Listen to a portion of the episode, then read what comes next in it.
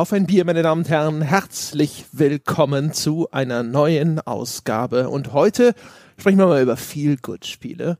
Das ist ein Vorschlag, ein Wunsch aus dem Forum, woher er wohl gekommen sein mag, dass wir mal über Spiele sprechen, die irgendwie fröhlich sind und bunt und einem Ablenken vom grauen Alltagsgeschehen. Und da haben wir uns gedacht, wir probieren das mal. Ich und der Dom-Shot. Wer könnte besser geeignet sein als Duftkerzen-Dom, ja, um uns in eine harmonische Stimmung zu bringen? Hallo, ja, äh, du sagst es genau richtig. Äh, gut, dass du es gesagt hast. Ich dehne und strecke mich gerade nach einem Feuerzeug, denn ich habe natürlich wieder eine vor mir stehen. Aber die muss noch entzündet werden. Die, die Zeit nehme ich mir noch kurz.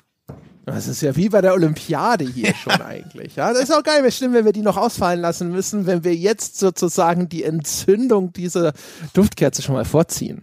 Mhm. Allerdings nicht so wie, als ich es einmal wunderschön akustisch hingekriegt habe mit so einem Streichholz. Ich glaube, ich habe gar keins mehr. Ich gucke mal ganz kurz, ob ich hier noch. Nee, es sieht schlecht aus. Ich glaube, ich habe meine Kaminholzvorräte äh, aufgebraucht. Was? Obwohl, eins da hat aber jemand nicht gehamstert. Ja, eins habe ich noch. Moment, ich mache mal vor Mikro. Ich versuche es nochmal so schön hinzukriegen. Einen Moment, Achtung. Ja. Oh, jetzt ist es mir abgebrochen. Moment, Moment, ich nehme die dünne Hälfte, die, die kurze Hälfte. Moment.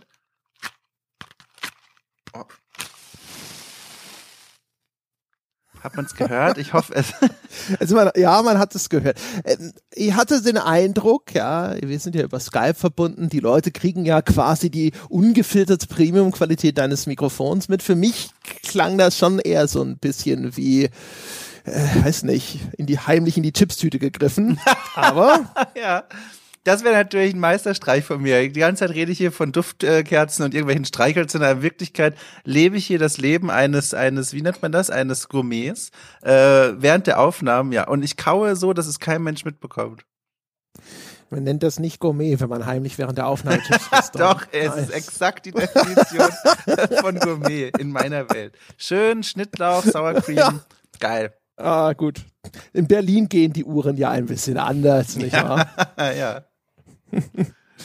Ja, wie ist denn, wie ist denn das, das, äh, das Leben bei euch da drüben so? Ja, also äh, man merkt, da scheint gerade irgendwas zu passieren auf der Welt.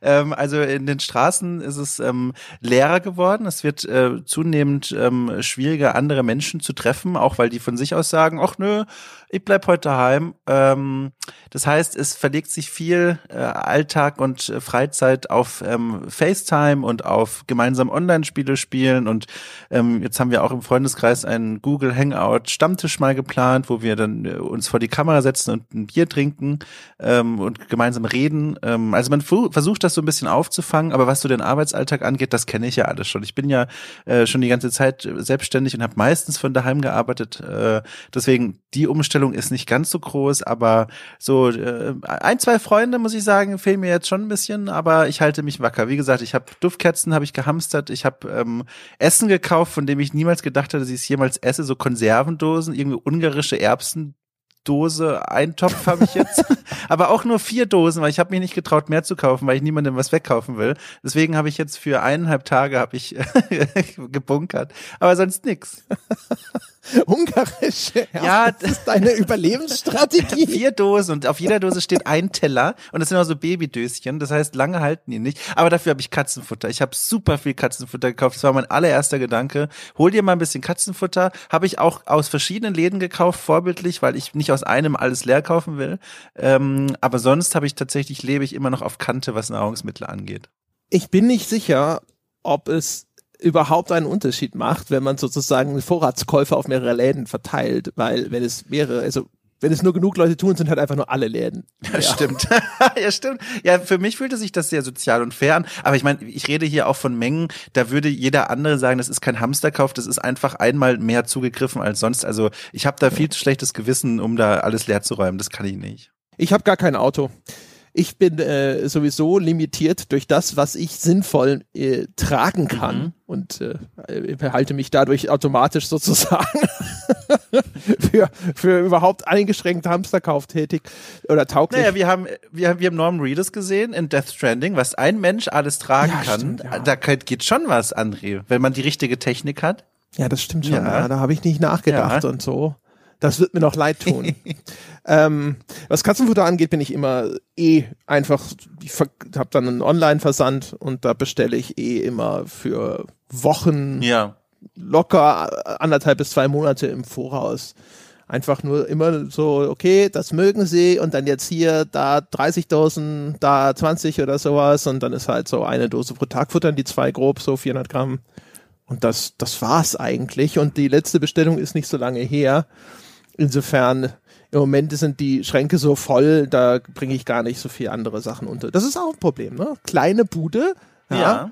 Da ist nicht so viel mit Hamstern, wenn du noch Lebensraum zur Verfügung haben möchtest. Ja, das habe ich auch gemerkt. Ich habe meine Schränke ganz neu kennengelernt und auch, ich hatte auch bisher so Schranktiefen, das kennst du bestimmt auch, die, die, die, die sind so einfach da und da hat man irgendwann mal Sachen draufgelegt, irgendwie so einen Kalkreiniger, der dann das komplette Regal einnimmt. Und da habe ich mir auch gedacht, so Mensch, den Stauraum kannst du anders nutzen und äh, die, die Wohnung jetzt nochmal auf diese Art und Weise ganz neu kennengelernt. Ja, das ist in der Tat wahr. Nun denn, ich will, ich will äh, zwei Dinge vielleicht sagen, bevor ich sie vergesse. Äh, vielleicht einfach nur so als generelle Anmerkung und ich glaube, also weiß nicht, ich sag's einfach mal so ein bisschen, der, der Grund, dass wir hier so ein bisschen locker shakern oder sowas, bedeutet nicht, dass wir diese Situation nicht ernst nehmen, meine Damen und Herren. Das sollten Sie da draußen auch nicht tun, aber der Podcast hier soll jetzt nicht irgendwie zu bedeutungsschwanger werden oder sowas. Das ist ja nicht unser Kernthema und äh, wir sind zur Unterhaltung da. Wir, die Folge hier wurde, darum wurde auch gebeten, eher zur Ablenkung. Insofern werden wir jetzt natürlich jetzt hier auch einfach unseren lockeren Gesprächs- und Plauderton beibehalten. Und zum anderen, ich äh, habe die ersten E-Mails jetzt in den letzten Tagen schon bekommen oder auch Facebook-Nachrichten von Menschen, die gesagt haben, so, äh, äh, jetzt mein Job wurde ausgesetzt oder ich bin komplett schon quasi ohne Arbeit wegen der ganzen Quarantänemaßnahmen, die da verhängt wurden, weil ich halt, keine Ahnung, im Gastro- oder sonst wo Bereich arbeite. Äh, Gibt es dieses Angebot noch, dass wir die Altbierfolgen kostenlos kriegen können, wenn es uns finanziell gerade nicht gut geht? Die Antwort lautet, äh, erstens, eigentlich gab es dieses Angebot nicht mehr, weil das von uns händisch verwaltet werden musste und das ist zu schwierig. Und jetzt aber, nachdem ich das sozusagen jetzt diese Zuschriften schon bekommen habe, folgende äh, Verkündung sozusagen, äh, es gibt dann jetzt ein neues Angebot und ich setze darauf, wie bei dem alten auch, dass das nach dem Ehrenkodex genutzt wird. Äh, wir sind weiter natürlich auf eure Unterstützung angewiesen. Das heißt, wenn ihr es euch leisten könnt, diesen Podcast zu abonnieren, bitte, bitte tut es für diejenigen, die momentan gerade irgendwo schwere Zeiten haben und sagen, sie möchten aber trotzdem oder sie brauchen trotzdem irgendetwas, das sie ablenkt und dieser Podcast wäre dafür gut gearbeitet, geeignet, schickt mir eine E-Mail und äh, bis zu dem Zeitpunkt, wo dieser Podcast ausgestrahlt wird, habe ich dann die Möglichkeit, dass ich euch einen Link schicke zum gesamten Podcast-Angebot, als ob ihr normal Bäcker wärt. Äh, ich hoffe, dass das äh, sozusagen überschaubar ist und dass ich das dann von Hand gemanagt bekomme. Ich mache das deswegen auch per E-Mail, weil ich muss das aussteuern, dass nicht zu viele Leute auf einmal darauf zugreifen und dann hinterher diejenigen, die Unterstützer sind oder so, auf einmal Probleme mit dem Server haben, ja, dass da zu viele Abrufe sind. In dem Zuge auch gleich diejenigen, die so einen Link von mir anfragen und auch bekommen, bitte auch da keine, keine Hamsterkäufe sozusagen. Ladet da jetzt nicht, da werden, keine Ahnung, 550 Folgen, glaube ich, aktuell drin sein. Äh, ladet die nicht alle auf einmal runter oder sowas, dass da das System ins Schwitzen bekommt und ich das dann doch wieder deaktivieren muss. Das wäre das Angebot. So. Das sozusagen kurz die Vorworte. Fantastisch. André, zwei Sekunden Pause, denn einer meiner Karte hat gerade ganz laut geschrien. Das klang nicht gut. Ich muss mal ganz kurz schauen. Ich bin sofort wieder da. Einen Moment. Ja. So, entschuldige, da bin ich wieder. Alles ist gut, alles ist gut. Ich bin etwas sensibilisiert momentan, aber alles ist in Ordnung. J. Ja, dann. Hauptsache der Mieze. Ja, uns passt gut. ja zum Glück auch nach der Vorwort. Ja, genau. Ja, gut, genau. Ja, kurze Unterbrechung. Dom musste kurz seinen Kater kontrollieren. Die ordnungsgemäße Funktion des Katers wurde sichergestellt. Das habe ich richtig Ja, verstanden. es ist ja vor allem, äh, um das noch ganz kurz zu sagen, es ist jetzt äh, nicht so, dass ich hier im- immer alles stehen und liegen lasse, wenn meine Kater äh, unregelmäßig atmen, aber äh, erst kürzlich ist einer der beiden an der Heizung hängen geblieben beim Runterspringen mit der Kralle und hang dann sehr verloren daran und das hat sich in meinem Kopf festgefressen, dieses Bild. Und deswegen bin ich gerade etwas übersensibel und höre selbst durch meine hochkonzentrierte Aufnahmephase hier äh, durch, wenn da irgendeiner von denen schreit und dann musste ich kurz nachsehen. Aber alles ist gut. Das kenne ich bei unseren, die bleiben manchmal im Fliegengitter hängen. Eieieiei, fies. Und dann gucken die so traurig und miauen und dann musst du denen helfen und ach. Ja, die, die sind dann aber auch so rabiat. Ja. Und man denkt dann immer so, nein, nein, das muss doch wehtun, hör auf so dran zu ziehen, du hängst doch fest, guck mal, da wirst doch so und so und nee, so. Nee. Ja. Meine, meine lassen aber das Leben dann schon vom Auge, ich sehe das immer schon, da wird der Film eingelegt und die verabschieden sich schon und, und rechnen gar nicht mehr damit, dass es noch weitergeht. Machen schon ihre Rechnung ja, mit dem genau. Himmel. Deswegen bin ich da immer dann sehr eilig dabei, dass sie eben noch da bleiben. Nee, das ist so, die haben eine Katzenklappe in diese Fliegengittertür eingebaut, ja. Aber die, offensichtlich ist es halt einfach viel bequemer, durch eine weit geöffnete Fliegengittertür zu gehen. Ja, und deswegen, und sie haben gelernt, wenn sie die, sich da einhaken und rundherum zerren, kriegen sie die halt auf. ne? Und das machen sie ab und zu. Und dann äh, ab und zu bleiben sie halt dann einfach da drin hängen. Ja, und dann sind sie sehr unwirsch sozusagen. Also du hast du das Gefühl von der Vehemenz, mit der das betrieben wird, sie sind auch kurz davor, diese Foto einfach abzunagen und zu sagen, gut, was soll's. Ja. Mir reicht eine, äh, beziehungsweise drei. Ja. ja. Es ist also wirklich, also, und da wird mir dann, ich denke mir dann auch immer so, nein, tu dir nicht weh, mach, äh, weil die sind ja so, so Widerhaken. Ich denke mir, du musst nach oben, zieh doch die Foto nach oben. Und dann musst du da hin und dann so, guck mal, so hier, so, siehst du, jetzt sind wir wieder draußen. Ja, ja, ja. Aber dann, dann gucken sie eher indigniert. So, das hätte auch schneller passieren können. Genau. Diese, diese Tür nicht generell offen. Was soll das alles? Was ist das für ein Service, Drecksladen? Ich gehe jetzt auf die Couch. Wir ja, meine uns. erkunden danach immer die Wohnung, als wären sie wirklich wie neu geboren und kennen das alles nicht mehr. Und dann so, oh, hier ist der Himmel, also so sieht das aus. Also es ist, da schnuppern sich ja. die Blumen am Wegesrand auf einmal. es ist, die sind ein bisschen doof. so Carpe Diem. Ja, genau. ja, sehr schön. Ja, also, meine Damen und Herren, wir sprechen heute über Feelgood-Spiele. Ähm, das passt ja sehr gut. Da ist ja hier äh, der Katastrophensoundtrack im Hintergrund. Äh, aber das Sie wissen inzwischen als langjährige Hörer, das ist ganz normal. Das passiert hier bei mir ständig. Wir wohnen im Einzugsgebiet von mehr als einem Krankenhaus. Ähm, äh, wo war ich stehen geblieben? Genau, Feelgood-Spiele. Das ist der Vorschlag sozusagen aus dem Forum. Ja, da ging es bisschen, hey, fröhliche und bunte Spiele. Den werden wir aufgreifen, aber selbstverständlich wären wir nicht auf ein Bier, wenn wir ihn nicht komplett intellektuell bastardisieren würden. Ja, Zumindest habe ich das vor. Ich habe mich nämlich natürlich hingesetzt und habe mir erstmal die Frage gestellt, ein Feelgood-Spiel. Ha! Wie würde man das wohl definieren? Welche Kriterien müsste man denn anlegen?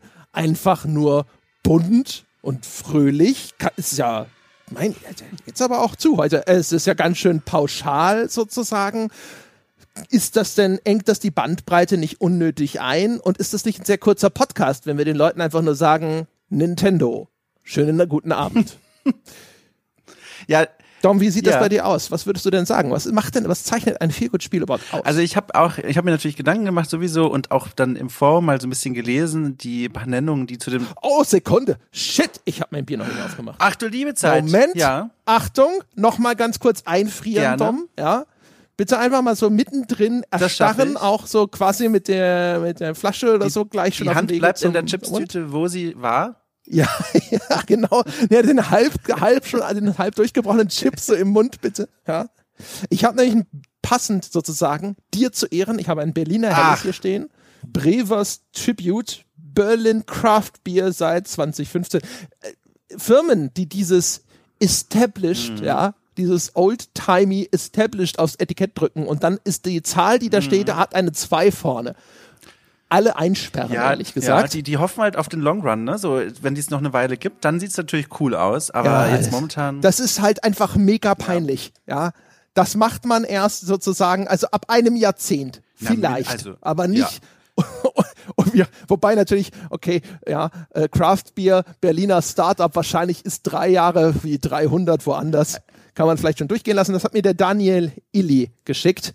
Vielleicht ist schon. Mm, mm, mm. Ruft es aber sehr. Es schäumt. Es schäumt. Es ist, es temperamentvoll. Wir gehört, ja. ja, okay, lecker, sehr gut, Dankeschön, Daniel Illy. So, äh, Dom. Schön, ja. Viel gut Spiele, deine Ja, Meinung. genau. Was ich gerade anfangen äh, dabei war zu sagen, dass ich gemerkt habe, wenn man sich so die, die Antwort mal durchgelesen hat, die in der Form dazu schon standen, aber auch die Gedanken, die mir dazu kamen, da fiel mir sehr schnell auf, mir sind Spiele eingefallen, die ähm, alle eigentlich relativ wenig miteinander gemein haben. Also mir sind Spiele eingefallen, die durchaus auch ein bisschen ernster sind. Mir sind Spiele eingefallen, die wirklich quietschbunt und super lustig sind. Und da war so dieser erste Moment, wo ich mir schon dachte, okay, viel gut Spiele, zumindest für mich persönlich, erfüllen die, ähm, die sind gebunden an bestimmte Eigenschaften und an bestimmte, an Kategorien, die aber nicht alle erfüllt sein müssen. Das heißt, für mich, und da kommen wir dann auch noch zu konkreteren Spielen, ähm, später gibt es Spiele, die für andere Menschen, glaube ich, als extrem, weiß ich nicht, traurig rüberkommen würden oder nicht unbedingt als typisches Nintendo Feelgood-Spiel. Nintendo übrigens ist auf meiner Liste gar nicht aufgetaucht. Das, äh, da habe ich kein einziges Spiel, wo ich sofort an Feelgood denken musste. Ich kann ja mal. Was? Ja, genau. Ich, äh, ich, äh, Was? Ich, ja, ja, ja. Ich habe das Problem bei Nintendo ist, ich verbinde, also meine Nintendo-Biografie endete mit dem Nintendo 64 mehr oder weniger. Ähm, da habe ich noch Nintendo-Spiele viele gespielt, aber danach, ähm, ich habe jetzt wieder eine Switch, aber darauf spiele ich halt auch keine Nintendo-Spiele mittlerweile. Äh, ja, es ist halt so. Es ist doch Luigi's Mansions habe ich gespielt. Das war, äh, das war ganz nett, aber ähm, das ist einfach nicht so. Das ist mir zu knuffig. Das ist so nichts, was mich wirklich äh, packt und fesselt. Das ist mir zu, äh, das ist mir zu zuckergussig. So, das ist ja schön, dass es das gibt und so.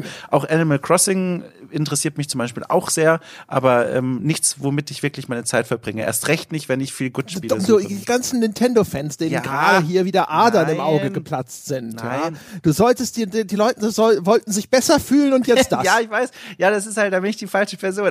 Also Nintendo-Spiele, das ist halt so, nee, das ist, da fange ich nicht an, wenn ich über viel gut spreche. Ich, also, also, das ist ja, ne? Also gut, ich habe auch nicht viel. Ich habe nicht viele auf meiner Liste, ehrlich gesagt, weil es halt so duh ist. Ne? Ja. Also Nintendo ist halt so einfach die auch die einfachst anzunehmende Antwort auf die Frage, was gibt's denn so zum Spielen, das irgendwie fröhlich ist und so. Dann kann ich natürlich ankommen und sagen, hier, Yoshi's Crafted World. Ich werde später auch noch sogar tatsächlich, das werde ich mal vielleicht zwischendrin als Beispiel erwähnen, ja. weil es tatsächlich viele Merkmale erfüllt und so. Aber ich glaube, das ist halt einfach nur die, die mega Klischee-Antwort. Mhm, mhm. ja? Und dementsprechend war es mir natürlich immer zu einfach. Ich habe natürlich sofort, weißt du, das ist der Grund, warum ich sozusagen ja ähm, die Leuchtgestalt jeder Party bin, ist, dass ich sofort gedacht habe, so, was wäre denn wissenschaftlich darüber zu denken? ja. Ich habe sofort, ja, habe sofort gedacht, so, okay, also dem Namen nach, ja, sollte das ja positive Emotionen mhm. erregen. Ja? Und das würde ja bedeuten, was wir müssten mal gucken, was gibt es denn überhaupt an positiven Emotionen? So, und dann habe ich mir gedacht so, hm, hm, hm, Google, Google, Google. Und dann habe ich sofort festgestellt so, oh shit, das ist gar nicht so leicht. Ich habe gedacht, ich google mal so hm, Liste der positiven Emotionen und dann kommt halt irgendein Artikel, irgendein Psychologe, der mir schon sagte, okay, pass mal auf, es gibt folgende Emotionen und die sind gut und die sind schlecht. Nein, nein, so einfach ist das nicht. Ne? Da gibt es, da gibt es sozusagen verschiedene, auch wenn du so willst, widerstreitende Emotionstheorien. Mhm. Ja, also das erste Ergebnis auf Google, das kommt, ist irgend so ein esoterischer Bullshit. Ja, irgendein Quatsch, der unwissenschaftlichen Scheiß einfach rund auflistet. Hier sind bis zu 75 Emotionen, bla bla bla. Aber wenn du dir das dann anschaust und so, es gibt dann ein, offensichtlich gibt es ein Denkmodell zum Beispiel, das ordnet Emotionen in Dimensionen ein. Ne? Zum Beispiel, also da gibt es auch wieder unterschiedliche, aber zum einen sagt zum Beispiel, es gibt Spannung, Lust und Erregung und die haben dann eine unterschiedliche Valenz. Die sind also positive Spannung oder negative und so weiter. Und da gibt es aber ein anderes und das kategorisiert nach Basisemotionen. Und ähm, da habe ich eins gefunden, zum Beispiel, das hat acht, acht Basisemotionen. Mhm. Furcht beziehungsweise Panik, Zorn und Wut, Freude, Ekstase, Traurigkeit, Kummer, Akzeptanz, Vertrauen, Ekel, Abscheu, Überraschung, Erstaunen und Neugierde, Erwartung. Warum es äh, acht sind, wenn jedes Mal so ein Schrägstrich, aber es ist, glaube ich, zur näheren Erläuterung. Das, das, das war schon so das, wo ich mir dachte, okay, das kommt dem Ganzen schon näher, ne? Damit könnte man so ein bisschen arbeiten. Ja, das kann man ja dann auch eindampfen und dann kann man sagen so, hm, num, num, num, num, num, was wäre denn von denen dann als ein positiv wohl zu bewerten, da würde ich natürlich, würde man halt so sagen, so, ja, Freude und Ekstase klingt mhm. super, Akzeptanz, Vertrauen klingt auch gut, Überraschung, Erstaunen, Neugierde, Erwartung. Das wären so, mhm. ne? Und dann habe ich gedacht, okay, und jetzt, wenn, wenn das sozusagen die Ausgangslage wäre, wie, welche Spiele würden das erfüllen? So bin ich da rangegangen. Ja, das sieht man wahrscheinlich wieder. Ich bin ja der Einzige in meiner Familie, der kein Akademiker ist, also fertig studiert hat irgendwas. Ja, das ist wahrscheinlich einfach nur der Minderwertigkeitskomplex, der da zum Ausbruch kommt. Ja, du musst dich richtig gut fühlen. Ich habe hier nur ganz blöd gesagt, ja, ich habe im Forum gelesen und mir selber Gedanken gemacht und dann habe ich gemerkt, ich habe ganz unterschiedliche Spiele. Toll. du hast gedacht, du hast gesagt, so, äh, also außer Nintendo. Ja, nee, aber, aber im Grunde, äh, ich habe ja dann, kam ja schon zum selben Schluss wie du, nur auf einem anderen Weg. Ich habe ja gesagt, die Spiele, die mir eingefallen sind, sind alle sehr unterschiedlich. Und das deckt sich ja sehr gut mit dieser, mit dieser, mit dieser Sache, die du gerade vorgestellt hast, dass natürlich dieses Feel Good nicht einfach nur ein Good-Gefühl meint, sondern sich darunter ganz viele positive, verschiedene Stimmungen verbergen. Und all diese Spiele, ich bin das in meinem Kopf ganz schnell eben durchgegangen, sprechen auch unterschiedliche Arten von Gutfühlen an von mir. Das heißt, äh, ich kann das nur bestätigen, äh, was du da recherchiert hast. das Ding ist halt so vom umgangssprachlichen Gebrauch. Das erste, woran ich denke, sind halt wirklich irgendwie ganz beschwingte Spiele. Also vielleicht so eines der, der Spiele, die mir als erstes in den Sinn kämen, ist sowas wie Rayman Origins.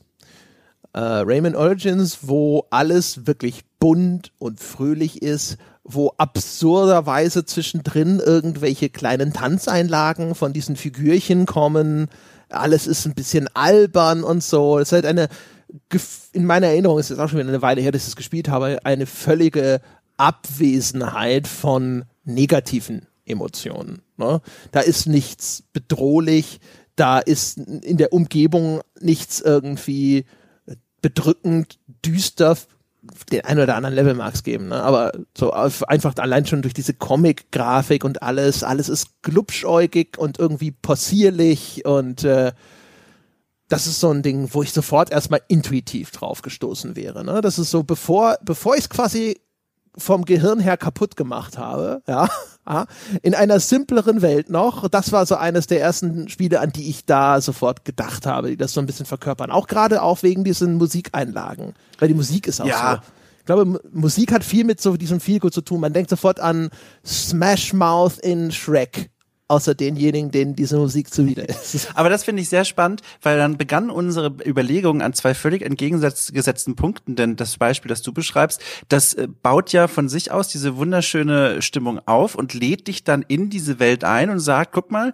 egal wie es dir gerade geht, ich überschütte dich mit dem Zuckerguss aus meiner Welt und danach geht's dir besser. Und das Beispiel, das ich mir ähm, als allererstes, was mir einfiel, tatsächlich Darkest Dungeon, ein, ein relativ äh, düsteres, was? ja, ja, pass auf, Moment, ein relativ äh, düsteres düstere Spiel, in dem es darum geht, eine Heldengruppe durch ganz fiese Kavernen und Höhlen und Unterseelandschaften zu führen. Vor dem Wahnsinn Monster. zu bewahren. Ja, auch. genau. Es geht um ganz schlimme, ganz schlimme äh, Kämpfe, auch gegen die eigene Menschlichkeit.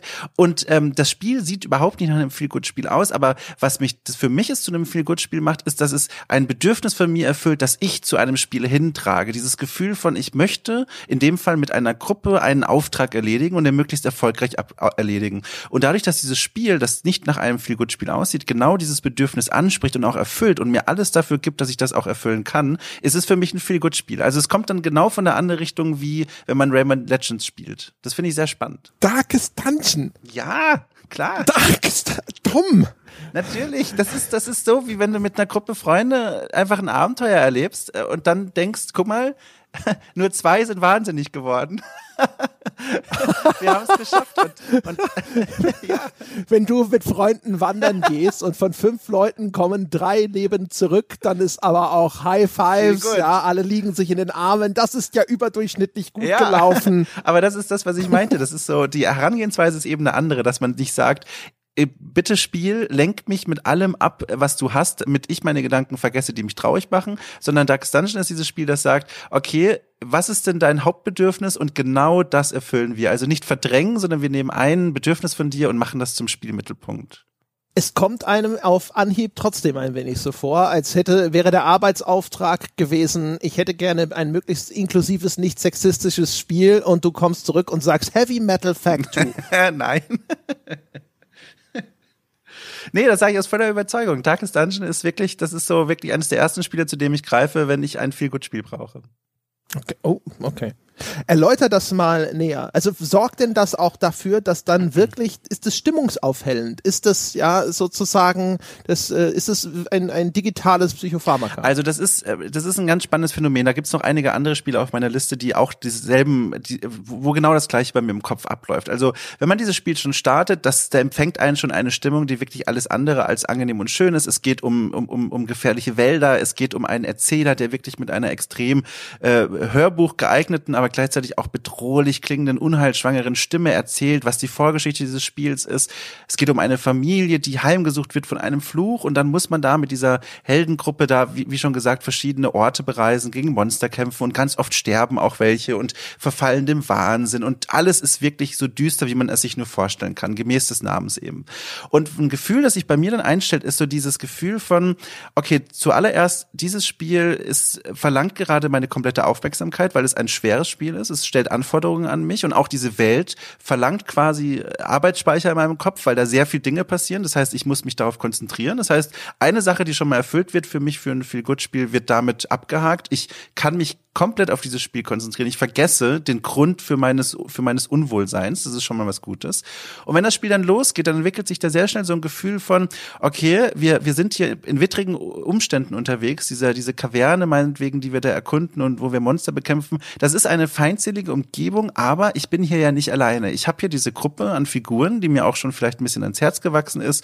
Und mit denen stehe ich das gemeinsam durch. Und dann stellen wir uns manchmal ins Lagerfeuer und, und teilen uns und dann kämpfen wir wieder gegen Monster. Monster und jedes, jeder gelungene Kampf und jedes gemeinsame Beisammensitzen gibt mir so ein Gefühl von, ich bin nicht alleine. Auch wenn es gerade in diesem Kontext nur um das Spiel geht, bleibt bei mir dann trotzdem auch nach Beenden des Spiels so ein Gefühl zurück von, ich bin irgendwie nicht alleine. Und irgendwie habe ich es geschafft, da ein, zwei, drei Spielsitzungen oder ein, zwei, drei Level durchzuspielen, ohne Game Over ähm, als, als Nachricht zu bekommen. Und das ist dann so ein Gefühl von, ich habe mich nicht nur abgelenkt, sondern ich gehe hier auch mit einem Achievement raus. Ich habe hier eine Gruppe von Helden durch eine wirklich schwierige Situation geführt und am Ende sind wir mehr oder weniger glorreich oder erfolgreich rausgekommen.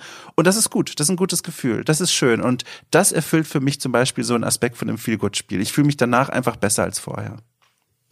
Na bitte, bitte, ich öffne hier mein Herz und ich bekomme nur zurück dieses biergeschwängerte Lachen. Es tut mir leid. Das ist nur so geil. Dass Ja. Die, ja, das ist, Tom, was ist denn mal ein richtig schönes Feel-Good-Spiel? Ja. Bunt, Mann. farbenfroh. Ich hatte die den Thread sozusagen ja, Ja, verlinkt, ja, wo ja. diese Frage gestellt wurde. Da gab es noch Spezifika, ja. Und dann Darkest Ja, Dungeon. es ist, Das ist so, als ob man, als ob man gesagt hätte, so, und für, für die PS4-Besitzer ähm, Bloodborne, um sich schon mal einzugewöhnen, was so den Zustand in drei Wochen angeht, wenn sie dann den ein oder anderen Nachbarn essen müssen. Ne? Klingt ja hart, aber ja, ich, ich, entwickelt sich ja alles rasant weiter, nicht wahr? Im, Im Mai fragen wir dann hinterher nicht mal mehr, wie es geschmeckt hat. Ja, Also, das ist eben die Frage, ne? Was willst du von dem Feel-Good-Spiel? Willst du, dass du auch in eine Welt transportiert wirst, die ganz weit weg ist von allen Dingen, die mit deiner echten Welt zu tun haben? Das ist in dem Fall jetzt nur bedingt erfüllt, aber wie gesagt, da geht es vor allem um dieses Gefühl, die, die Welt ist wirklich, die Kacke ist am Dampfen, aber du streitest dich gemeinsam mit einer Gruppe dadurch und wirst auch belohnt, wenn es klappt. Und das ist so, das Mhm. macht es für mich aus. Ja. Also ich erstens, äh, also ich verstehe ich verstehe schon, was du sagst. Äh, äh, zweitens, ich lache so viel auch darüber, auch weil ich ein Arschloch sein möchte. Aber drittens, äh, natürlich, äh, weil es halt einfach auch super ist, dass es halt an erster Stelle kommt. Ja. Grundsätzlich äh, kann ich verstehen, was du sagst. Es ist aber vielleicht ein bisschen zu allgemein, weil ich glaube, da haben Jochen und ich haben ja mal eine Folge gemacht, wo wir so eine ein Loblied auf den Eskapismus gesungen Mhm. haben. Und da haben wir auch schon konstatiert, glaube ich zumindest, ich glaube, dass ich das gesagt habe in dieser Folge, es gibt wahrscheinlich gar kein besseres Medium für Eskapismus, also der Flucht aus dem drögen, grauen Mhm. Alltag, als das Computerspiel. Aus äh, dem Grund, den du ja jetzt im Grunde genommen auch schon skizziert hast, nämlich der Fokus, den es Mhm. verlangt. Ne? Also zumindest in sehr vielen Fällen. Es erfordert von dir eine Eingabe, eine Teilhabe und dementsprechend auch eine Konzentration auf das Geschehen, die das Fernsehen dir in diesem Maße nicht abverlangt. Da läuft so ein Film auch weiter, wenn du zwischendrin aufs Klo gehst oder eben, wenn deine Gedanken das Wandern anfangen. So ein Computerspiel nimmt dich da mehr erstens äh, so ein bisschen an die Leine und sagt so, hallo, ja, wir zwei, wir machen das hier gemeinsam. Ich äh, komm, ohne, de ohne deine Eingabe komme ich nicht klar. Du musst mich beachten.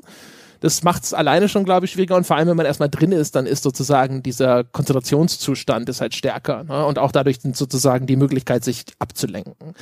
Aber das trifft halt generell auf fast alle Computerspiele zu. Das heißt, da hätten wir dann einen sehr großen Regenschirm aufgespannt, die äh, ja, genau. Und die, die persönliche Note, die, die kann ich verstehen. Ja, wobei, ja. Dass ja. der Rest sozusagen des Gelächters ist dann nur noch, ist dann nur noch Wobei du lässt ähm, einen Aspekt da eben aus, was Darkest Dungeon da für mich eben auch als dieses Beispiel erwählt, was ich als erst, allererstes genannt habe und was mir auch als erstes einfiel.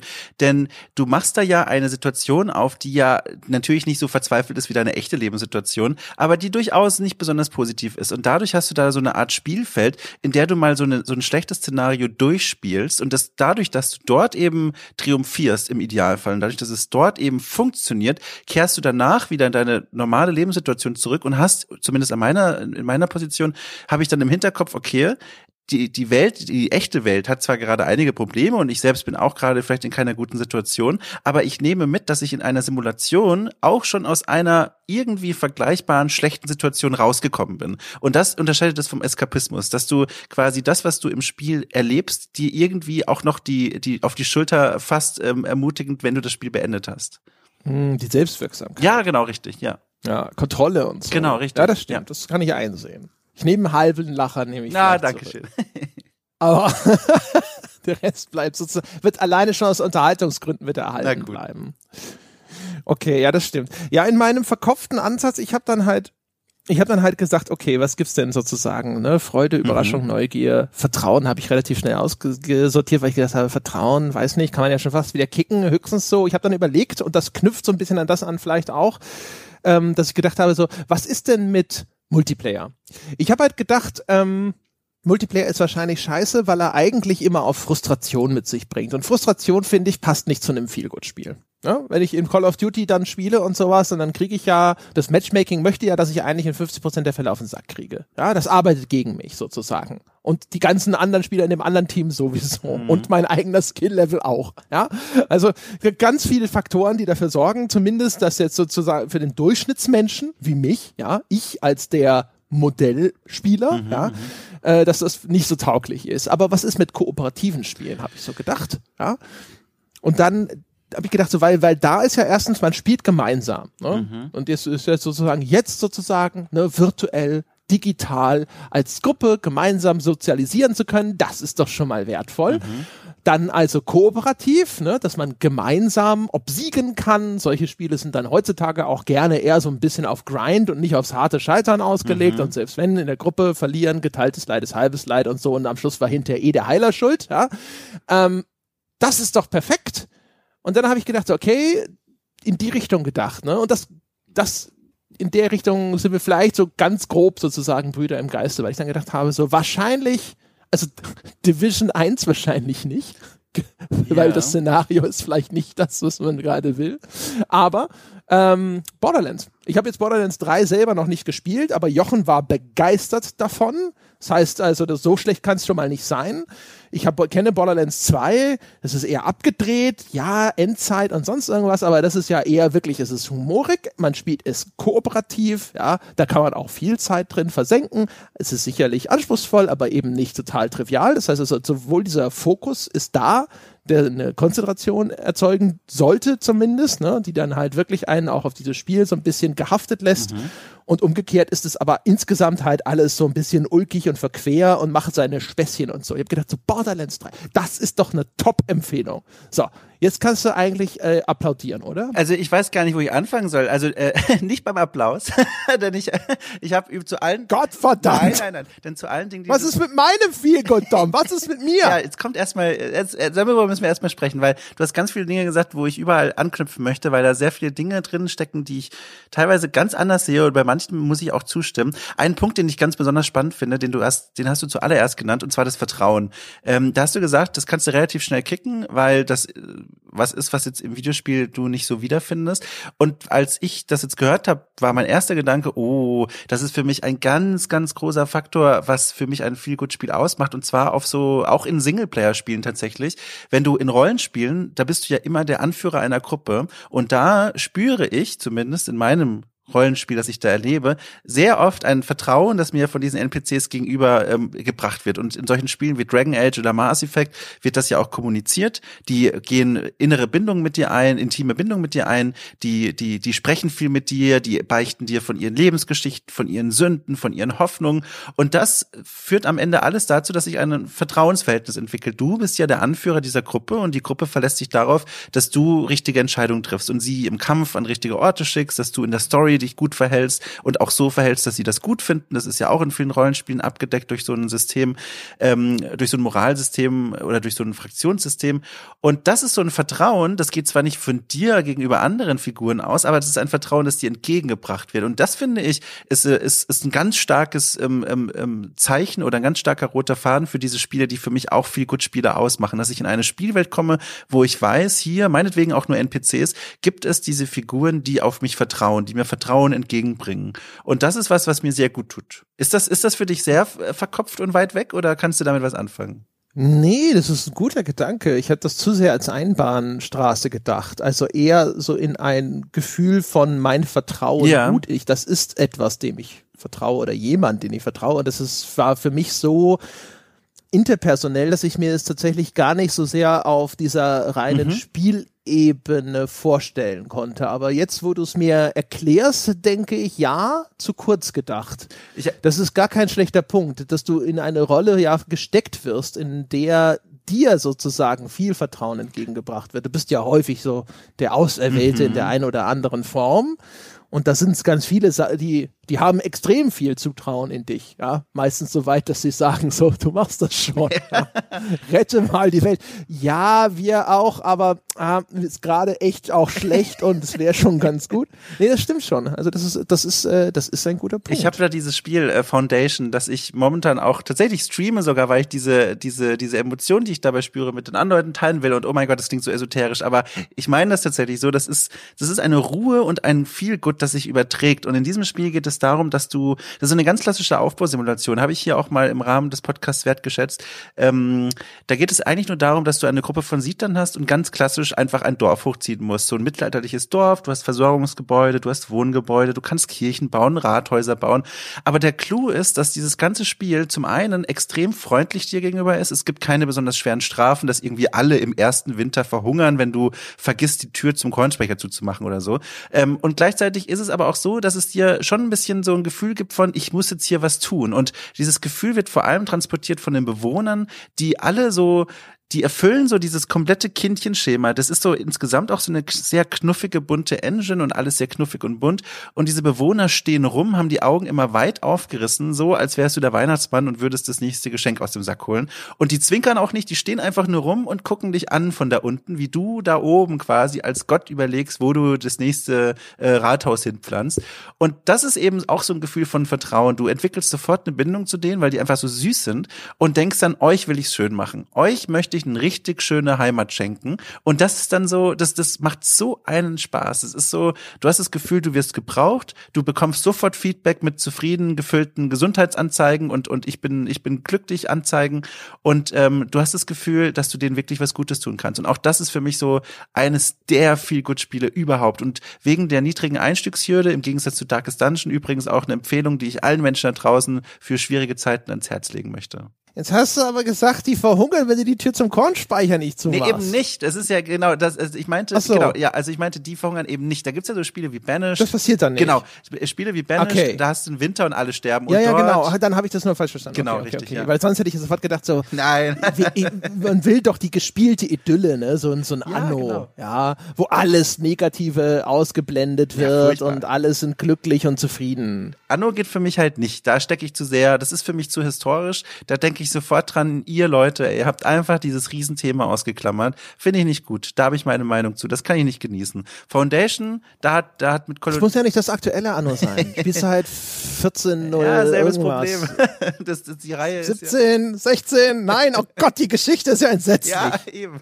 Nee, Foundation ist da schon super. Das ist, das kann man sehr gut genießen da. Und Fo- Foundation ist aber komplett ahistorisch, oder was? Ähm, das, das zitiert so ein bisschen von den, von den Gebäudeformen und so, so europäisches Mittelalter. Ähm, aber, ähm, und ja, im Grunde sieht das aus wie europäisches Mittelalter, auch mit den Landschaften, die man dort bespielen kann. Und ähm, genau, das ist so das Einzige, was da historisch wirklich so als Parallele zu sehen ist. Okay. Ja. Ja, Mittelalter, da war ja alles bestens. ne? Ja. Da war auch nie Gefahr von Krankheit oder so. Ja. Na gut, nee, aber Foundation, genau. Das ist, das wollte ich sagen zu dem Vertrauen, das mir entgegengebracht wird, ist eine ganz starke Komponente. Und das andere, da stimme ich total zu. Ähm, Koop vor allem, Multiplayer-Koop, ähm, gerade was ich aktiv viel mit Freunden spiele, die ich eben nicht persönlich sehen kann.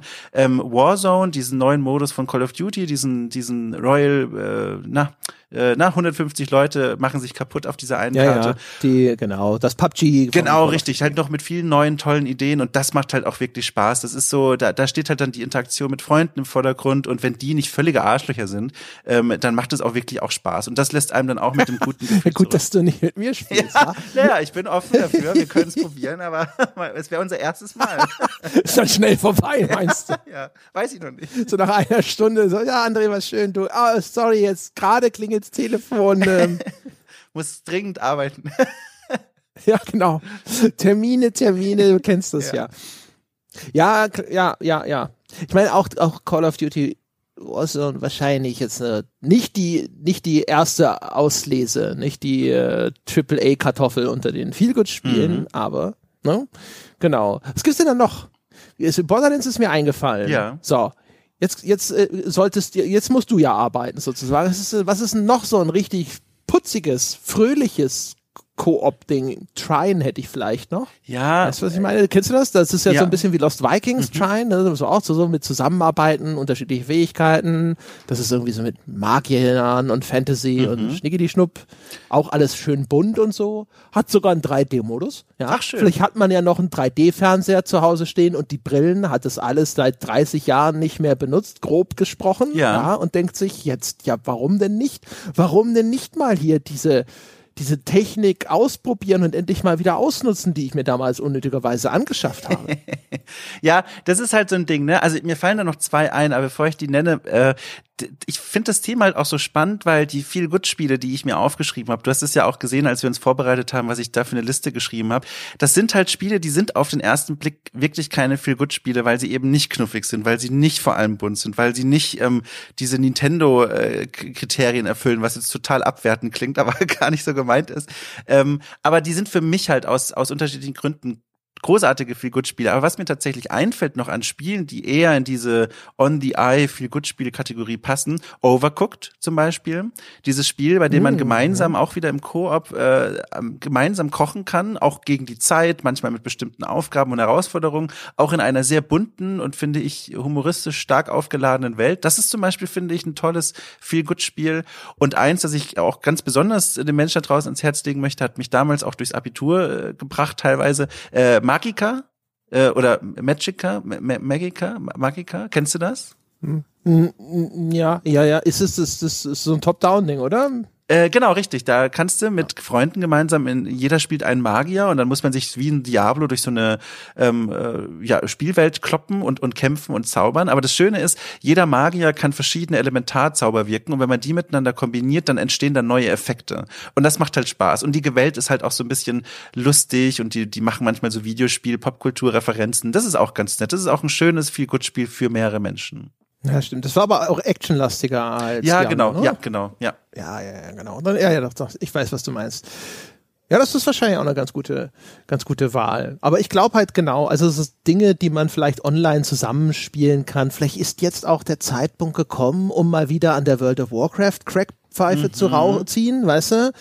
Jetzt so, dass man so sagt, so den alten Clan vielleicht doch nochmal zusammentrommeln, mal gucken, was es so auf sich hat mit diesen Vanilla-Servern und ehe man sich versieht, sozusagen, ist eh schon 2021. Ja, das stimmt. Das stimmt. Ähm, auch übrigens in dieselbe Reihe kann ich noch geben äh, Warhammer Vermintide 2. Auch fantastisch. auch hat nicht viel mit viel gut zu tun, aber auch das möchte ich bitte nochmal sagen. Auch das ist dieses Spiel, den man mit äh, zwei, drei anderen äh, sich durch so eine Fantasy-Welt kloppt. Und das ist eben eben auch wieder genau dasselbe wie bei Magica. Es macht einfach Spaß, wenn man es gemeinsam macht. Das ist dann so, das ist eben diese Form von Feel Good, die einen dann so ein bisschen eben äh, gemeinsam Abenteuer erleben lässt. Und das funktioniert eben in düsteren, bedrohlicheren Welten besser als in knuffigen Welten, finde ich. Boah, das ja, ja, das habe ich damals mit Jochen zusammengespielt, ja, das richtig, war Teil 2 und so.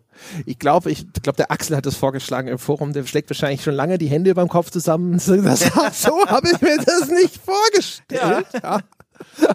Aber ich habe tatsächlich auch gedacht, ich habe so, hey, Moment mal, viel Spiel für unterschiedliche Menschen bedeutet das ja auch unterschiedliche Dinge. Mhm. Ja, es gibt ja Leute, die kriegen einfach wahrscheinlich sofort irgendwo Ausschlag, wenn sie sowas wie Yoshi's Crafted World und, und so weiter sehen. Ne? Das ist so einfach so Niedlichkeitsstresspickel.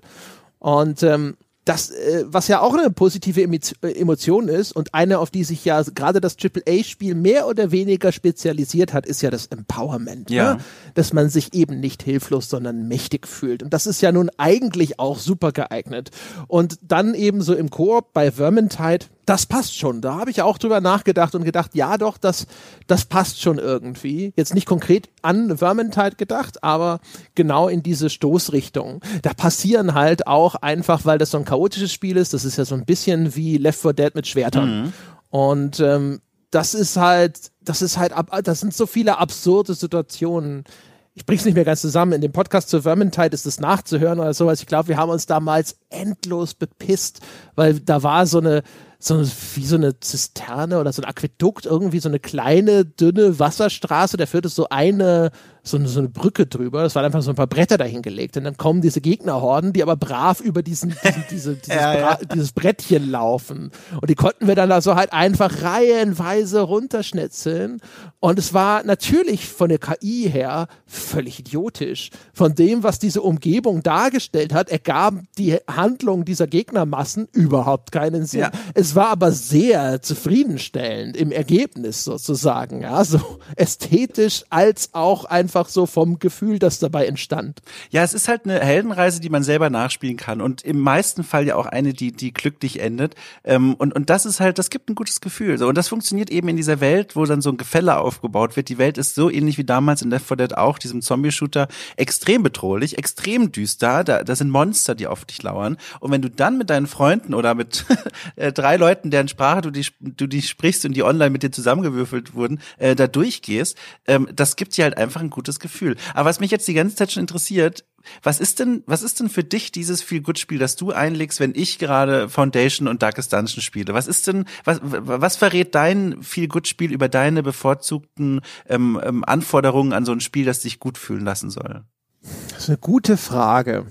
Also ich würde schon, sage ich mal, also die, diese Rayman und diese Nintendo-Kiste da reinzugreifen, das hat schon, finde ich, eine ganz eigene Wirkung, weil es einen auch entführt in kindlich unbeschwerte mm, Welten mm und weil es für mich natürlich auch noch einen Anknüpfungspunkt mit der eigenen Kindheit bedeutet, was Mario zumindest angeht. Rayman, das kam erst später, aber Mario ist quasi ein stetiger Begleiter meiner Kindheit gewesen. Und das heißt, wenn ich jetzt ähm, sowas wie, äh, keine Ahnung, eigentlich irgendein aktuelles Mario oder auch diese Yoshi-Spiele spiele. Ähm, der große Vorteil davon ist tatsächlich, dass die sind heiter, die sind unbeschwert, die sind so kindlich naiv verspielt, ja. Mhm. In äh, selbst das, was in dieser Welt in irgendeiner Form eine Bedrohung repräsentieren soll, ist halt irgendwie ulkig und niedlich. Das sind irgendwelche Schildkröten oder diese, weiß nicht, diese Umpa Lumpas oder wie das Dinger mhm. heißen bei Raymond, ja. Keine Ahnung. sind halt alles auch das sind keine Gegner, wo du denkst so, oh, wenn ich dem in echt begegnen würde, da würde ich aber schon mal die Straßenseite wechseln, ja, sondern die, die hättest du schon eine halbe Stunde geknuddelt und gefüttert, bevor dir überhaupt in den Sinn kommt, dass das ein Gegner in mhm. Anführungsstrichen sein soll, ja. Das hat schon was ganz Eigenes. Ich habe das damals erzählt, als ich mir da die Wii U habe zu, äh, zu Weihnachten gewünscht und auch bekommen habe. Ähm, dass das so ein, Ausbruch auch aus einem Mainstream-Kosmos äh, ist gewesen ist mhm. und auch heute noch darstellt. Ne? Der Spiele Mainstream, der kennt zwar ulkig, aber eher halt so so cool, ironisch oder sowas, mm. ja, so Bros oder sowas, ne, so hey, guck mal, wir parodieren 80er Jahre Actionfilme oder schau mal popkulturelle Referenzen und sonst irgendwas. Und der gerade dieser Nintendo Kosmos mit diesem kindlichen, das ist noch mal was ganz eigenes, mhm. ne? Das ist schon wirklich so die Kuscheldecke unter all den den Sachen, äh, die Kirbys, die Yoshis, die Marios und so. Da gibt's nicht wahnsinnig viel von. Was übrigens echt kurios ist tatsächlich. Ich habe sogar den Ralf Adam vor dem Podcast mal gefragt, ob er sich einen Reim darauf machen kann, weil ich gedacht habe, so, das gibt's super selten, selbst in dem Indie-Sektor. Jetzt zum Beispiel, wenn ich mir Sachen anschaue, wie das Iconoclast, was ich mhm. neulich gespielt habe, wo ich, das war super. Aber es war auch super, weil irgendwie, es war halt einfach mal viel ernster, als es aussah. Ne? Es sah auch bunt aus und hatte so eine, äh, es hat so ein, so ein Artwork, mit dem es hauptsächlich vermarktet wird, das halt auch so ein bisschen aussieht wie Avengers mit ganz vielen ähm, weiblichen Figuren, ja, so Avengers-Mädels sozusagen. Und ähm, hab gedacht, das, okay, das ist, weiß ich nicht, das geht in diese Richtung, mhm. ja, so typische Superhelden-Comics amerikanischer Bauart, aber halt mit einer weiblichen Crew oder sowas. Und ähm, das war's, aber das war's dann auch wieder nicht. Es war überraschend, es war anders, es war ein super Spiel, es war mega cool aber es war halt auf gar keinen Fall war es unbeschwert, sondern das hat an Themen auf einmal aufgemacht wie Klassismus, äh, wie äh, äh, religiöse Oppression okay. oder sonst irgendwas, ja. Und äh, so so kleine philosophische Abstecher. Und du hast die ganze Zeit irgendwie war ich erstaunt, was in diesem Spiel alles vorkommt es war aber nicht so, dass ich gedacht habe, so, wow, das ist ja mal unbeschwert, das bringt mich ja mal auf völlig harmlose Gedanken. Ja. Mhm. Und äh, zum Beispiel, was man auch sofort vermuten könnte, dass Ori and the Will of the Wisps ein wirklich fantastisches Spiel war, aber halt bei Feelgood-Spielen sofort raus wäre, weil es halt einige super traurige Kloß im Hals Storybeats mhm. hatte, wo ich dann hinterher, das war ganz ulkig in der Wertschätzung mit dem Ralf Adam, da war habe ich, so eine, hab ich eine Nebenquest aus Ori erzählt. Und die fand ich auch traurig, als ich es gespielt habe. Aber ich fand sie auf einmal noch viel, viel trauriger, als ich sie nacherzählt habe, wo ich so voll ins Stocken gekommen bin. Und, so, und dann, dann passiert, das war auf einmal ganz schrecklich, als ich erzählt habe, was da passiert. Das war so, so äh, oh Gott, ist das schlimm. Mir ist gar nicht klar. Ja. Also das wäre halt auch sofort raus, wenn ich sage, viel gut spiele, sowas, so, ne. Nee, nee, nee. Also da, da, ich kann auf jeden Fall schon sehr gut nachvollziehen, warum man sowas äh, da sofort erstens in den Sinn bekommt und warum das auch funktioniert. Ja, mhm. ja. ja, also Nostalgie und Kindheitserinnerung, darüber habe ich auch lange nachgedacht und auch mal so ein paar Spiele abgeglichen, ob die für mich diese Bedingungen erfüllen. Oder anders formuliert, mein absolutes Lieblingsspiel, das mich auch wirklich viel geprägt hat, äh, war das erste Monkey Island, Secret of Monkey Island. Das ist so, äh, das ist so eine meiner ersten Spielerfahrungen, die ich mich wirklich bewusst erinnern kann, was ich als sehr kleines Kind gespielt habe und mit dem ich eigentlich auch gute Dinge verbinde. Und gleichzeitig ist es nicht das Spiel, das ich einlegen würde, um mich wirklich, um mich aufzuheitern. Und da habe ich drüber nachgedacht, weil eigentlich passt das ja nicht zusammen. Eigentlich sollte man ja warten, wenn ich tauche in dieses Fass aus Kindheitserinnerungen, die ja scheinbar so glücklich sind, dann sollte es mir ja gut gehen. Aber dann habe ich gemerkt, dass es wirklich ein sehr zweischneidiges Schwert ist, wenn ich nur die Melodie höre von Monkey Island, dieses klassische also es ist sehr schlecht, aber die Leute, die es gespielt haben, werden rufen, ich weiß, was du meinst, hör auf. Auf den, äh, wenn man, auf den wenn ich, Punkt, Don. wenn ich nur darüber nachdenke, dann, äh, dann geht es mir gut. Das sind gute Gefühle, die ich spüre. Das ist so eine sehr sehr, sehr gute Art von Nostalgie, zurückerinnern, erste Spielerfahrung, die Spielwelt selbst, dieser Piratenpraktikant da, Guybrush, der so sympathisch ist, das mag ich alles sehr gerne. Aber wenn ich dann wirklich anfange zu spielen, dann mischen sich da auch ganz schnell Erinnerungen drunter, die ich nicht so schön finde. Keine Ahnung, äh, irgendwelche Dinge aus der Familie, die ich nicht so schön finde, aber auch irgendwie aus einem Grund mit diesem Spiel verbinde. Es geht auch bei Spielen wie King's Quest zum Beispiel so. Das ist eine Spielereihe, auch das allererste, die ich so gerne mag, auch ein Point-and-Click-Adventure.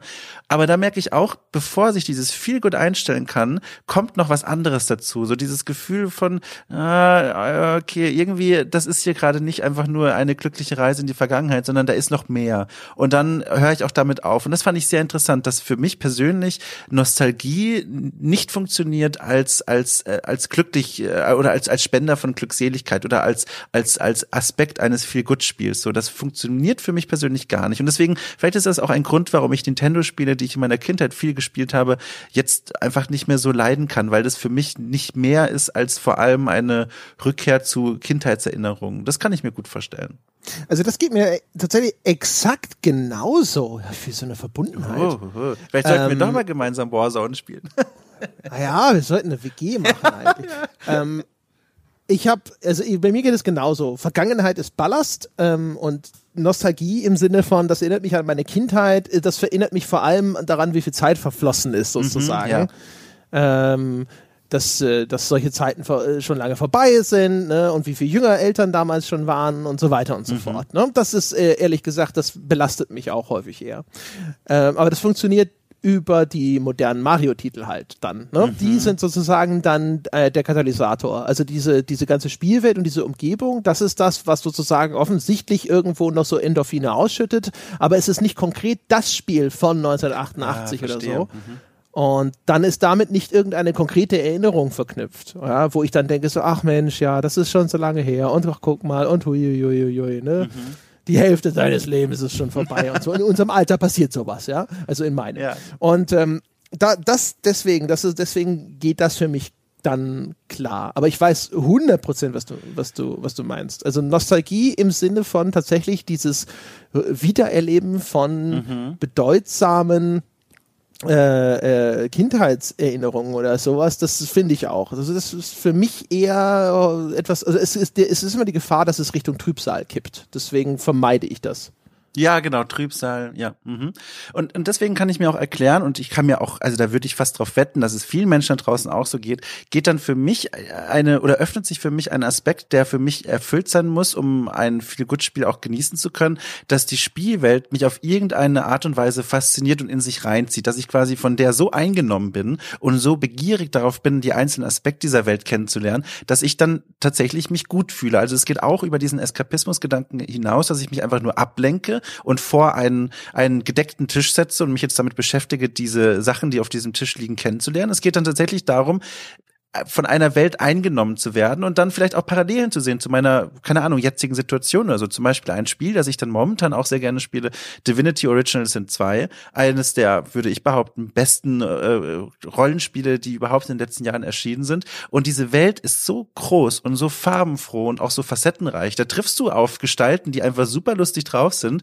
Und es gibt aber auch Figuren, die Dinge ansprechen, wo du denkst, na, also das ist auch was, worüber ich letzte Woche nachgedacht habe. Aber dadurch, dass du dann so an die Hand genommen wirst von dieser Spielwelt, die dich so vereinnahmt, traust du dich dann auf dieser Ebene, dich mit diesen Gedanken auseinanderzusetzen. Und ich be beende jedes, jede Spielsitzung in diesem Spiel mit einem guten Gefühl. Nicht mit dem Gefühl, dass ich mich erfolgreich abgelenkt habe, sondern mit dem Gefühl, ich wurde irgendwie aufgefangen, irgendwie wurde was mit mir gemacht und das ist was Schönes. Und deswegen Rollenspiele, fantastische Feelgood-Spiele für mich persönlich. Divinity 2 ist gerade ist gerade so, ist gerade so ein Running Gag. Mein Bruder hat angefangen, das zu spielen, hat dann irgendwann erzählt, dass er jetzt irgendwie schon 100 Stunden drin ist und, und, und mal so, ja, und voll cool und bla. Und ich so, ja, ja, das ist so lang Ach. und oh, ich habe so wenig Zeit und ich mag nicht Spiele anfangen, wo ich jetzt schon weiß, boah, 200 Stunden und ich, da kommt wieder was dazwischen, ich krieg's nicht fertig, ja. Und seitdem hat er dann beschlossen, dass ich einfach nur ein weinerliches Schwein bin. Und jedes Mal, wenn wir irgendwo, wenn wir irgendwo zusammen, jetzt keine Ahnung, wir schauen dann immer das UFC zusammen oder sonst irgendwo, und wenn es dann langweilig wird oder sowas, ist es inzwischen so ein Running Gag, dass er dann immer so da sitzt und sagt so, ja, jetzt hättest du in der Zeit hättest du schon wieder Divinity 2 spielen können. Ne? ja, sehr gut. Ja, André, spiel das doch mal. Das ist wirklich schön. Das, das, das fängt dich auf, holt dich ab, macht viele Dinge mit dir. das, davor haben mich meine Eltern immer gewarnt. ja, doch, also das ist so, das, ich habe da eher so das Problem, was dann für mich diese viel gut Spiele fast immer schon ein bisschen sabotiert. Das war auch bei diesen Pokémon-Spielen damals schon für mich so. Ich habe dann immer wieder Lust, neu anzufangen, dass ich dann nach so zwei, drei, vier, fünf Stunden das Gefühl habe, okay, ich habe jetzt hier mein, meine Figur äh, als Krieger gespielt, aber ich sehe hier ständig so geile Assassinen. Ich wäre schon mal neugierig, wie das so ist. Und dann fange ich noch mal neu an. Bei Pokémon war das damals genauso. Da habe ich angefangen mit, keine Ahnung, Shiggy und habe mir dann gedacht so, ah, es wäre schon cool, wenn ich nur Wasser-Pokémon fange und damit das Spiel durchziehe. Da fange ich nochmal neu an und dann bin ich wieder in dieser Spielwelt nach Hause zurückgekehrt, habe mich quasi ins Bett gelegt und nochmal von neu angefangen.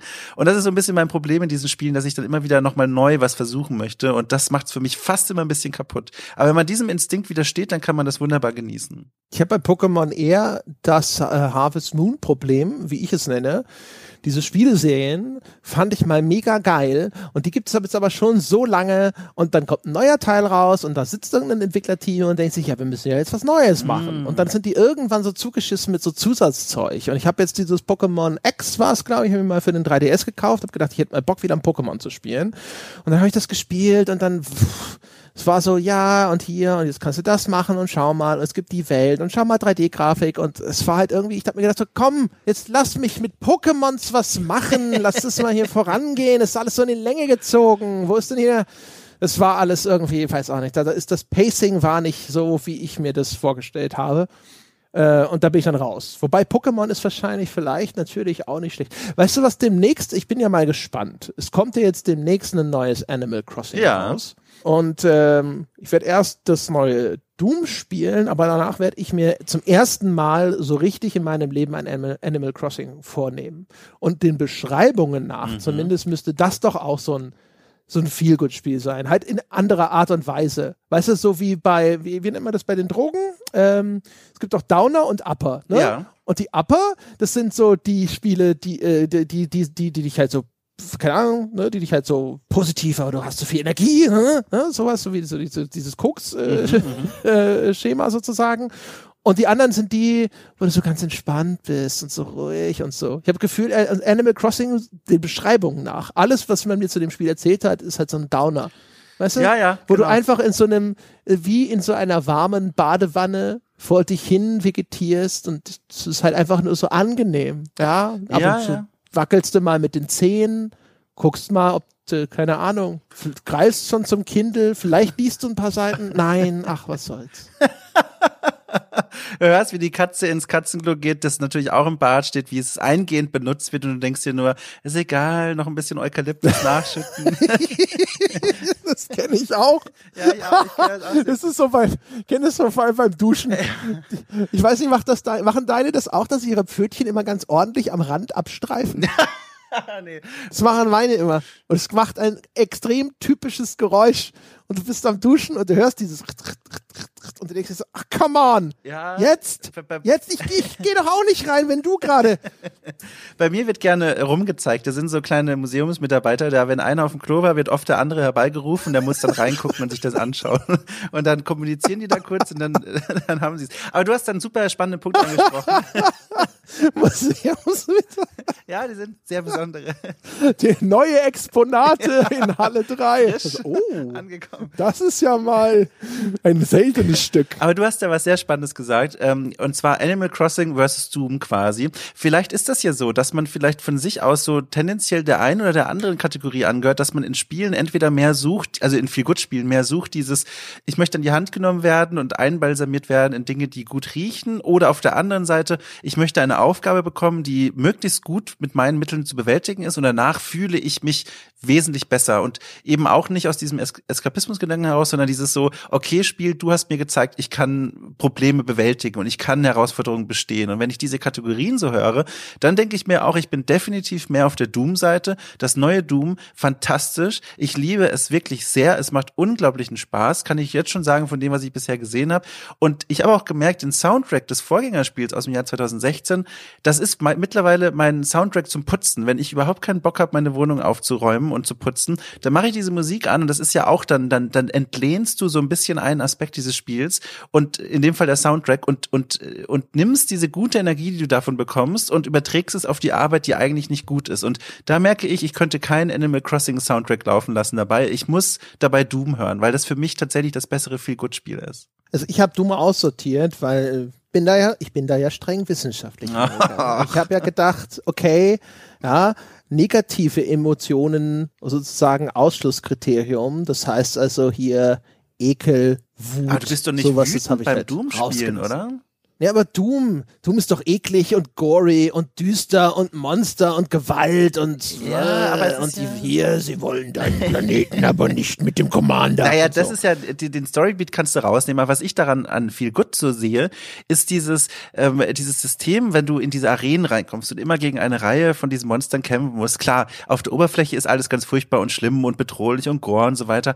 Aber ähm, was drunter liegt, ist das, was mir die gute Laune macht. Im Grunde ist es ja ein Strategiespiel, weil dieses Spiel ja ja von dir verlangt, das ist ja das Besondere, dass du immer aggressiv spielst. Du musst immer zu den Gegnern ran. Die lassen nämlich die Gesundheitspunkte fallen. Das sind die, die Dinge, die dich am Leben halten. Und wenn du zu wenig Energie hast, musst du extrem nah ran und diese Exekution machen, damit du noch mehr Lebenspunkte bekommst. Und dadurch siehst du das oder sehe ich das zumindest fast wie so eine Sportart, in der du so richtig mitdenken musst, wo du überlegen musst, wie so Schach in, auf Super Highspeed und mit ganz viel Blut, wo du nachdenken musst, okay, wenn ich jetzt zu dem einen springe, dann habe ich nicht mehr viel Energie und das muss klappen und wenn nicht, könnte ich noch zu diesem kleineren Wesen nach rechts ausweichen, das ein bisschen schneller runterzukriegen ist.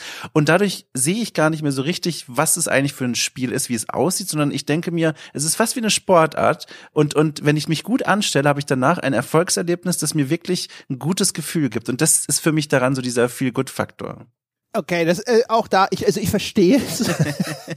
es ist so, weißt du, es ist erst anti, anti-intuitiv, dann, wenn du es erklärst, denkt man so, ja, okay, da ist schon was dran, aber es fühlt sich trotzdem an wie gecheatet. Es klingt, es, man hat den Eindruck, ich hätte dich einmal zu oft als den neuen Jochen vorgestellt. was? Na gut. Na gut.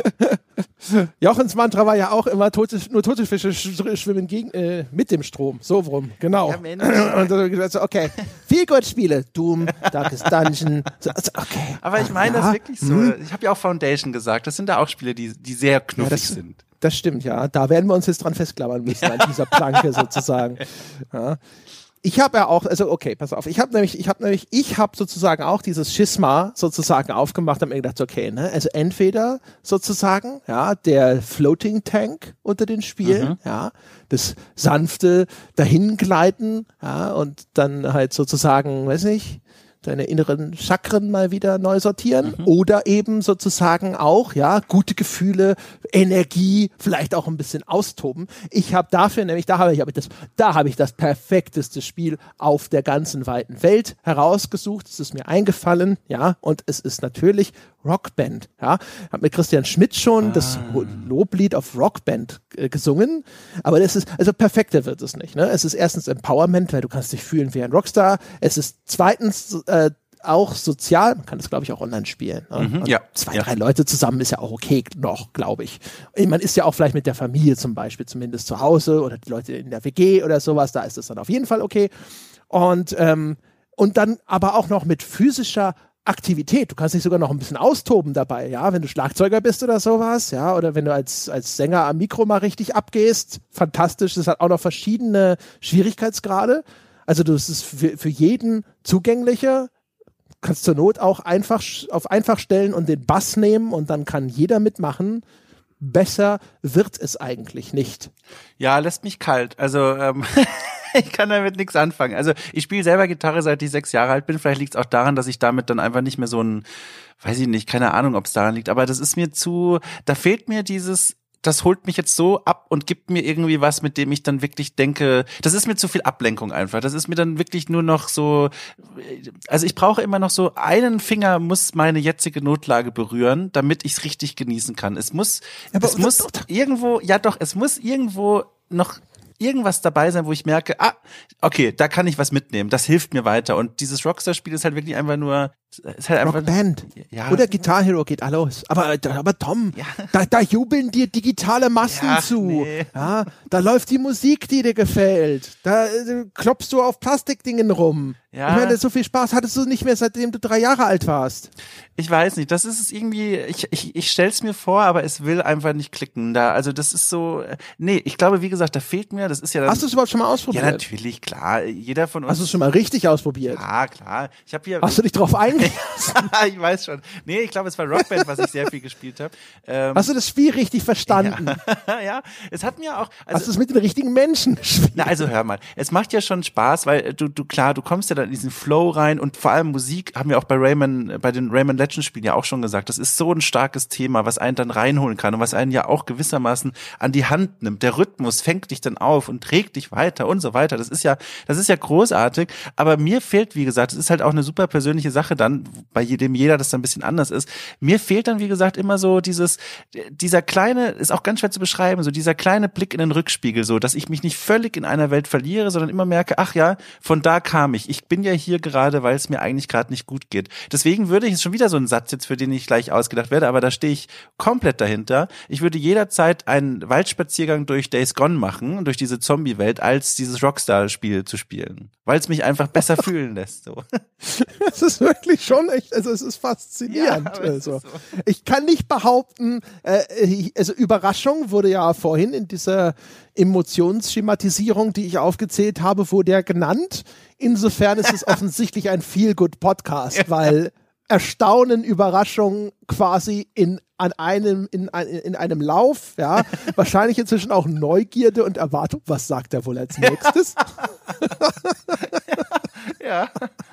Aber ein, okay, ein Waldspaziergang durch Days Gone. Ich meine, wenn wir es auf den Waldspaziergang beschränken, ja. ergibt es natürlich Sinn irgendwo. Mhm. Ne? Kommt man in den Wald eigentlich, aber wahrscheinlich kommt man nicht in den Wald, um sich, ohne sich vorher durch irgendeine Art von Zombie-Apokalypse zu dingsen, oder? Also die ist ja nicht so, dass das Spiel losgeht und sagt so, hier ist der Wald, aber wenn sie wollen, da hinten wäre auch noch Zombie-Apokalypse. Du, das hat mich auch selber sehr erstaunt, weil wer dieses Spiel vor Augen hat, oder auch wenn nicht, ich kann sehr kurz beschreiben, das Spiel selbst ist halt Zombie-Apokalypse und es spielt, wo ist es, in, in welchem amerikanischen äh, Bundesstaat? Irgendwas sehr waldiges, bergiges auf jeden Fall. Montana? Ja, ja, es könnte sein. Also sehr viele Wälder und äh, dichte Wälder, auch Nadelwälder und viele Berge, viele Einöde.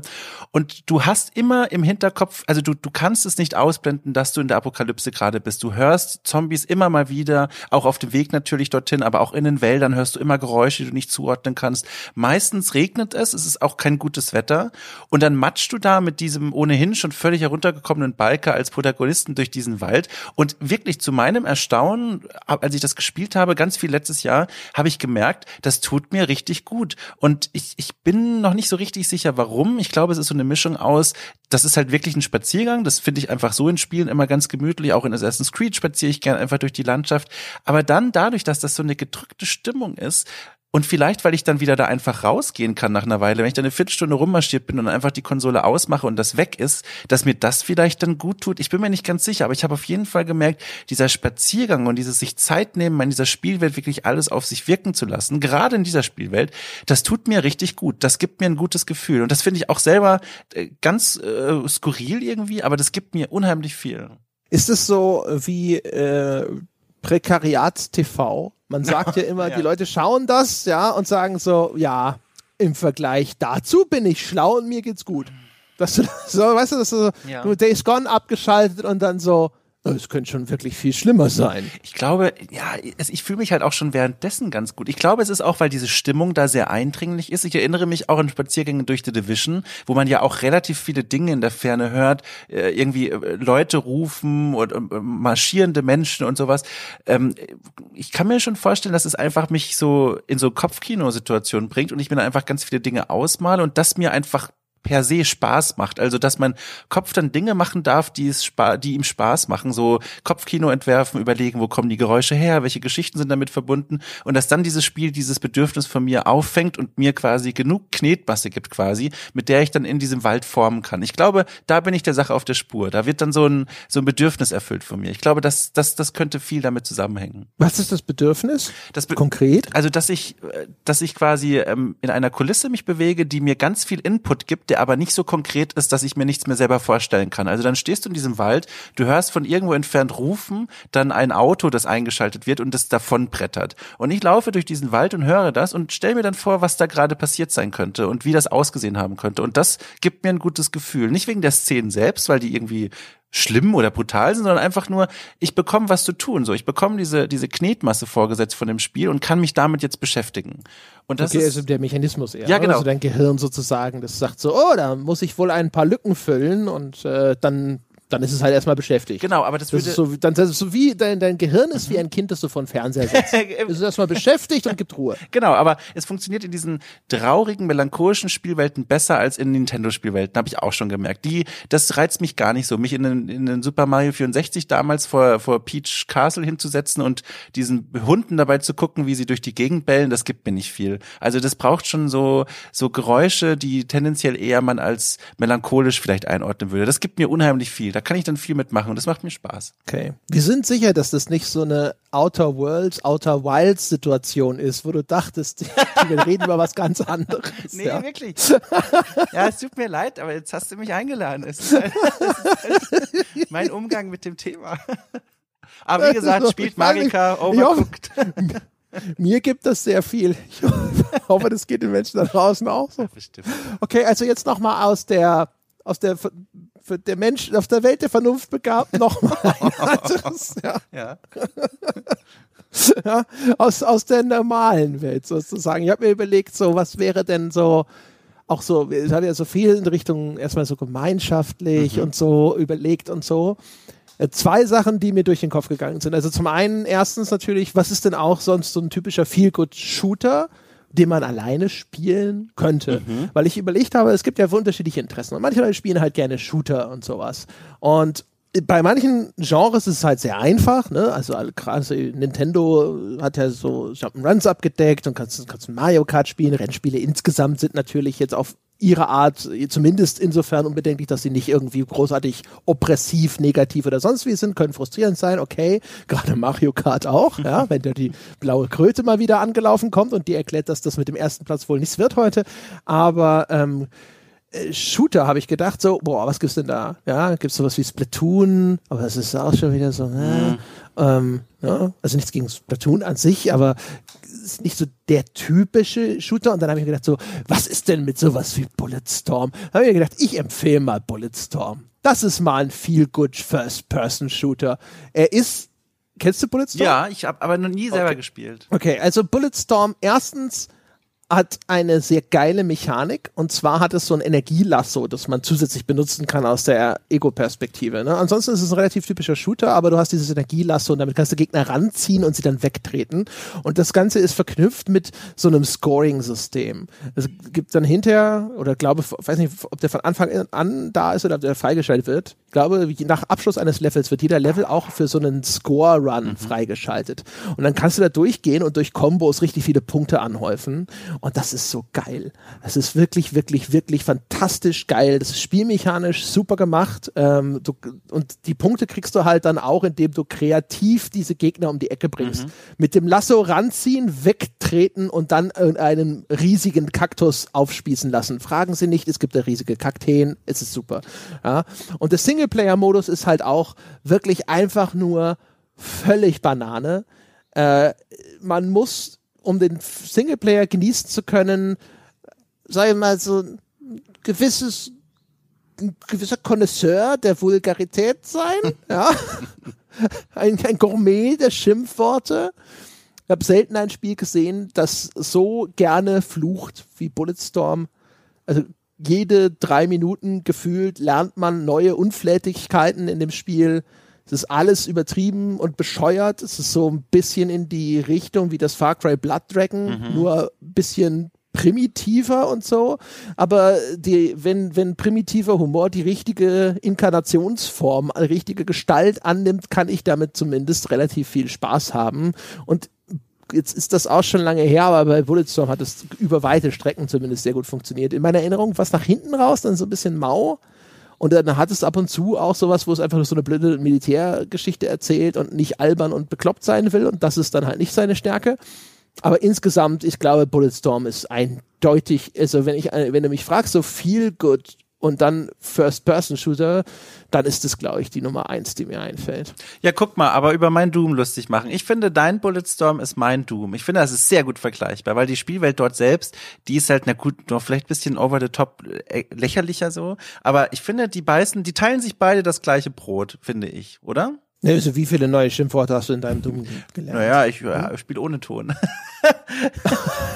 Wait, what? Nein, Quatsch, nicht. Ich, das ist mir das Einzige eingefallen, um diese Frage drum rumzukommen. ja, gut, aber, aber ich, das kann ich gut nachvollziehen. Ich habe tatsächlich auch nachgedacht über, über andere Shooter noch. Singleplayer-Shooter ist mir da keiner mehr eingefallen. Einer, der halt natürlich noch, den man gewissermaßen alleine spielen kann, weil man keine Freunde dafür braucht, ist Overwatch. Das kann ich auch nur empfehlen. Ähm, auch aus, aus, aus vielen Gründen. Zum einen, weil das eben ein Team-Shooter ist. Das heißt, nicht nur, dass das Spiel von dir verlangt, mit anderen zusammenzuspielen, das, das, ich meine, manchmal geht das, manchmal nicht, aber vor allem, weil das Spiel auch darauf ausgelegt ist, zusammengespielt zu werden. Das heißt, dass die Fähigkeiten der Helden so interessant sind, weil die so einzigartig sind und sich so ergänzen, dass es wirklich Spaß macht. Und dazu kommt natürlich die Präsentation, die extrem fluffig ist, äh, die ist bunt, die ist hell. Wenn du, wenn du einen Abschuss bekommen hast, dann ist die Musik da auch nicht irgendwie vernichtend und stellt dein gesamtes Können in Frage, sondern ist eher so, so, ah, gleich geht's wieder weiter. Und der insgesamte Ton erinnert auch fast mehr an Sportspiel als an einen Shooter. Und das ist zum Beispiel für mich wäre so wahrscheinlich der klassischste Feel-Good-Shooter, der mir so einfallen kann. Ja, ich habe halt, wie gesagt, ich habe halt diese ganzen Wettbewerbsspiele habe ich so ausgeklammert. Ja. Weil in meiner Erinnerung passiert es dir halt schon häufig genug, dass du diese Spiele ausmachst und deine, deine Stimmung ist nicht besser als vorher, sondern eher so ein, ja, gerade ihr, du hast über die langen Jahre deines Erwachsenwerdens gelernt, den Controller nicht an der Wand zu zerdrücken, aber du würdest schon gern. Ja, aber hast du denn nicht auch in Bulletstorm äh, so Momente, wo du dann einfach mal stirbst in einem Gefecht, dann bist du ja auch nicht glücklich, oder? Dann denkst du ja auch, das frustriert mich jetzt. Ja, weiß ich nicht. Vielleicht ist es zu lange her, vielleicht ist die Erinnerung nicht so eindeutig. Kein einziges Mal auch gegen den, gegen den Computer zu, ja genau, stimmt. Nein, ist mir nicht nee, passiert. Gegen den, äh, den genau, ich sterbe nie. Nee, ähm, der, der, der, der, das Verlieren gegen den Computer regt mich lange nicht so auf, wie wenn andere Menschen besser sind als ich. Ach krass. Das, das ist, das ist so, weißt du, das kann man ja auch so, ja, schlecht designt. ah, da, da, der Gegner, ja, wenn man den so platziert, das ist ja klar. Das wollten sie so und so weiter und so fort. Das ist keine Ahnung. Nee, das, das, äh, das juckt mich ehrlich gesagt zumindest deutlich weniger. Und ich habe an Bulletstorm nicht unbedingt große Erinnerungen von Frustration. Vielleicht ist das auch einfach nicht so ein super schwieriges Spiel gewesen. Außer hinterher, ne? Hinterher diese Score-Challenges, was ich erzählt habe, ich glaube, die nannten das Echos oder sowas. Mhm. Habe ich natürlich gegen meinen Bruder gespielt. Ja. Und das ist halt, das ist halt ein Schwein, das viel besser ist in, in diesen ganzen Reaktionsspielen als ich. Ja, es ist halt echt, es ist einfach furchtbar. Es ist halt so eine Stunde abgemüht hier ist ein neuer Highscore, fünf Minuten später, bam. Ja. Bei, bei, bei Dings ist es noch lange nicht so schlimm gewesen. Das allerschlimmste Erlebnis in der Hinsicht war echt immer Super Stardust HD. Das ist wirklich, das ist äh, das ist so mein, mein Waterloo der Computerspiele. Ja, wirklich, so ja, schlimm. Das, das Little Big Horn, es war furchtbar. Es war, es ist ein einziges Massaker. Ich habe einen neuen Highscore, 2000 Punkte mehr als du. Hier sind nochmal zwei Millionen mehr. Es ist entsetzlich gewesen. Das dumme Schwein. Es war echt so schlimm.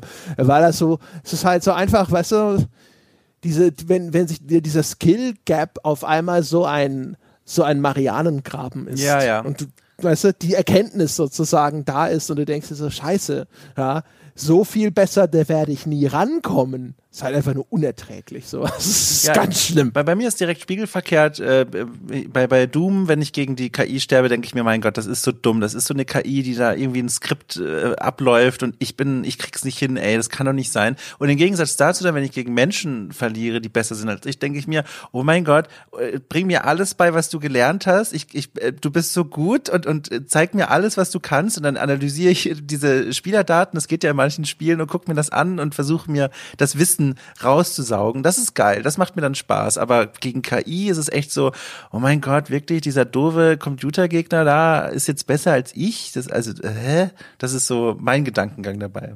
Nee, Nee, bei, mein Gedankengang ist, wenn er, wenn er noch kleiner wäre, könnte man ihn noch an einer Raststätte aussetzen. Die Chance hast du verpasst. Verdammt. Ja, das ist dann, nee, nee, nee. Also dann, dann, wie gesagt, dann lieber der, der Computer, ja, das ist, keine Ahnung, der cheatet der Computer, der ist ja, man weiß ja, und es ist eine dumme Maschine und die kann man vielleicht auch irgendwie exploiten oder sowas zur Not. Ne? Und zur Not ist da der Schwierigkeitsgrad. Kannst aber nicht bei anderen Menschen den Schwierigkeitsgrad runtersetzen. Und wenn, ist es irgendwie, dann ist es noch schlimmer. Ja? Äh, es ist dann völlig, völlig entmannen. Könntest du nicht mal gewinnen lassen für zwei Spiele, bitte? Aber du kannst sie sabotieren. Du kannst versuchen, sie zu reizen, dass du ihnen schreibst im, im Chat so, oh, ist mir egal, ich freue mich von dir lernen zu können. Dann werden die meistens immer sehr sauer und spielen schlechter, weil sie dann so äh, spürbar mehr Emotionen reinlegen und das, das macht Spaß. Also zumindest so, so ein bisschen.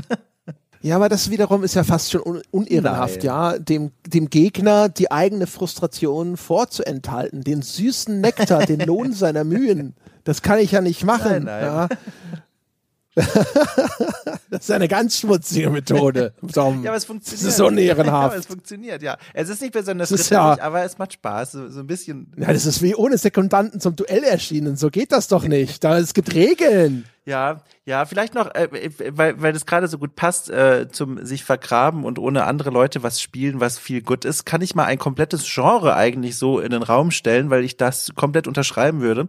Und zwar Point-and-Click-Adventures. Die sind für mich persönlich und für viele Menschen da draußen, die sehr guten Geschmack haben, ähm, das viel gut Genre überhaupt, denn die Konflikte, die sich in diesen Spielen äh, meistens abspielen, sind sehr, also man möchte ja fast sagen kleinbürgerlich. Das sind immer so Dinge, also manchmal muss man auch die Welt retten und manchmal muss man auch wirklich große, schlimme Dinge verhindern, aber oft, ich denke da vor allem so, keine Ahnung, ähm, Lamplight City ist zum Beispiel ein Detektivspiel, das spielt im 19. Jahrhundert, da muss man so Fälle aufklären. Ich denke natürlich äh, hier Space Quest und und und ähm, ähm, äh, oh Gott, äh, diese ganzen Klassiker von damals, wenn man das spielen kann, das sind alles so Spiele, die Konflikte sind äh, weit weg von einem und wenn man das mag, ist das natürlich wunderbar und gleichzeitig sind die immer so sympathisch und so charmant. Die haben immer so eine, also viele von denen so eine humorisch lyrische, humoristische Note. Man, man spielt mal was völlig anderes, was es so im Mainstream kaum noch gibt. Und das ist so, finde ich, ein Genre, das man durch die Bank empfehlen kann für, für viel Gut-Stimmung.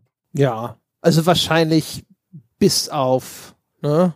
Also jetzt, keine Ahnung, würde ich vielleicht nicht sagen, so Phantasmagoria ist so das viel gut Spiel der Saison. Ne? Ja, aber das ist so trashig, das aber kann man wieder genießen, finde ich schon.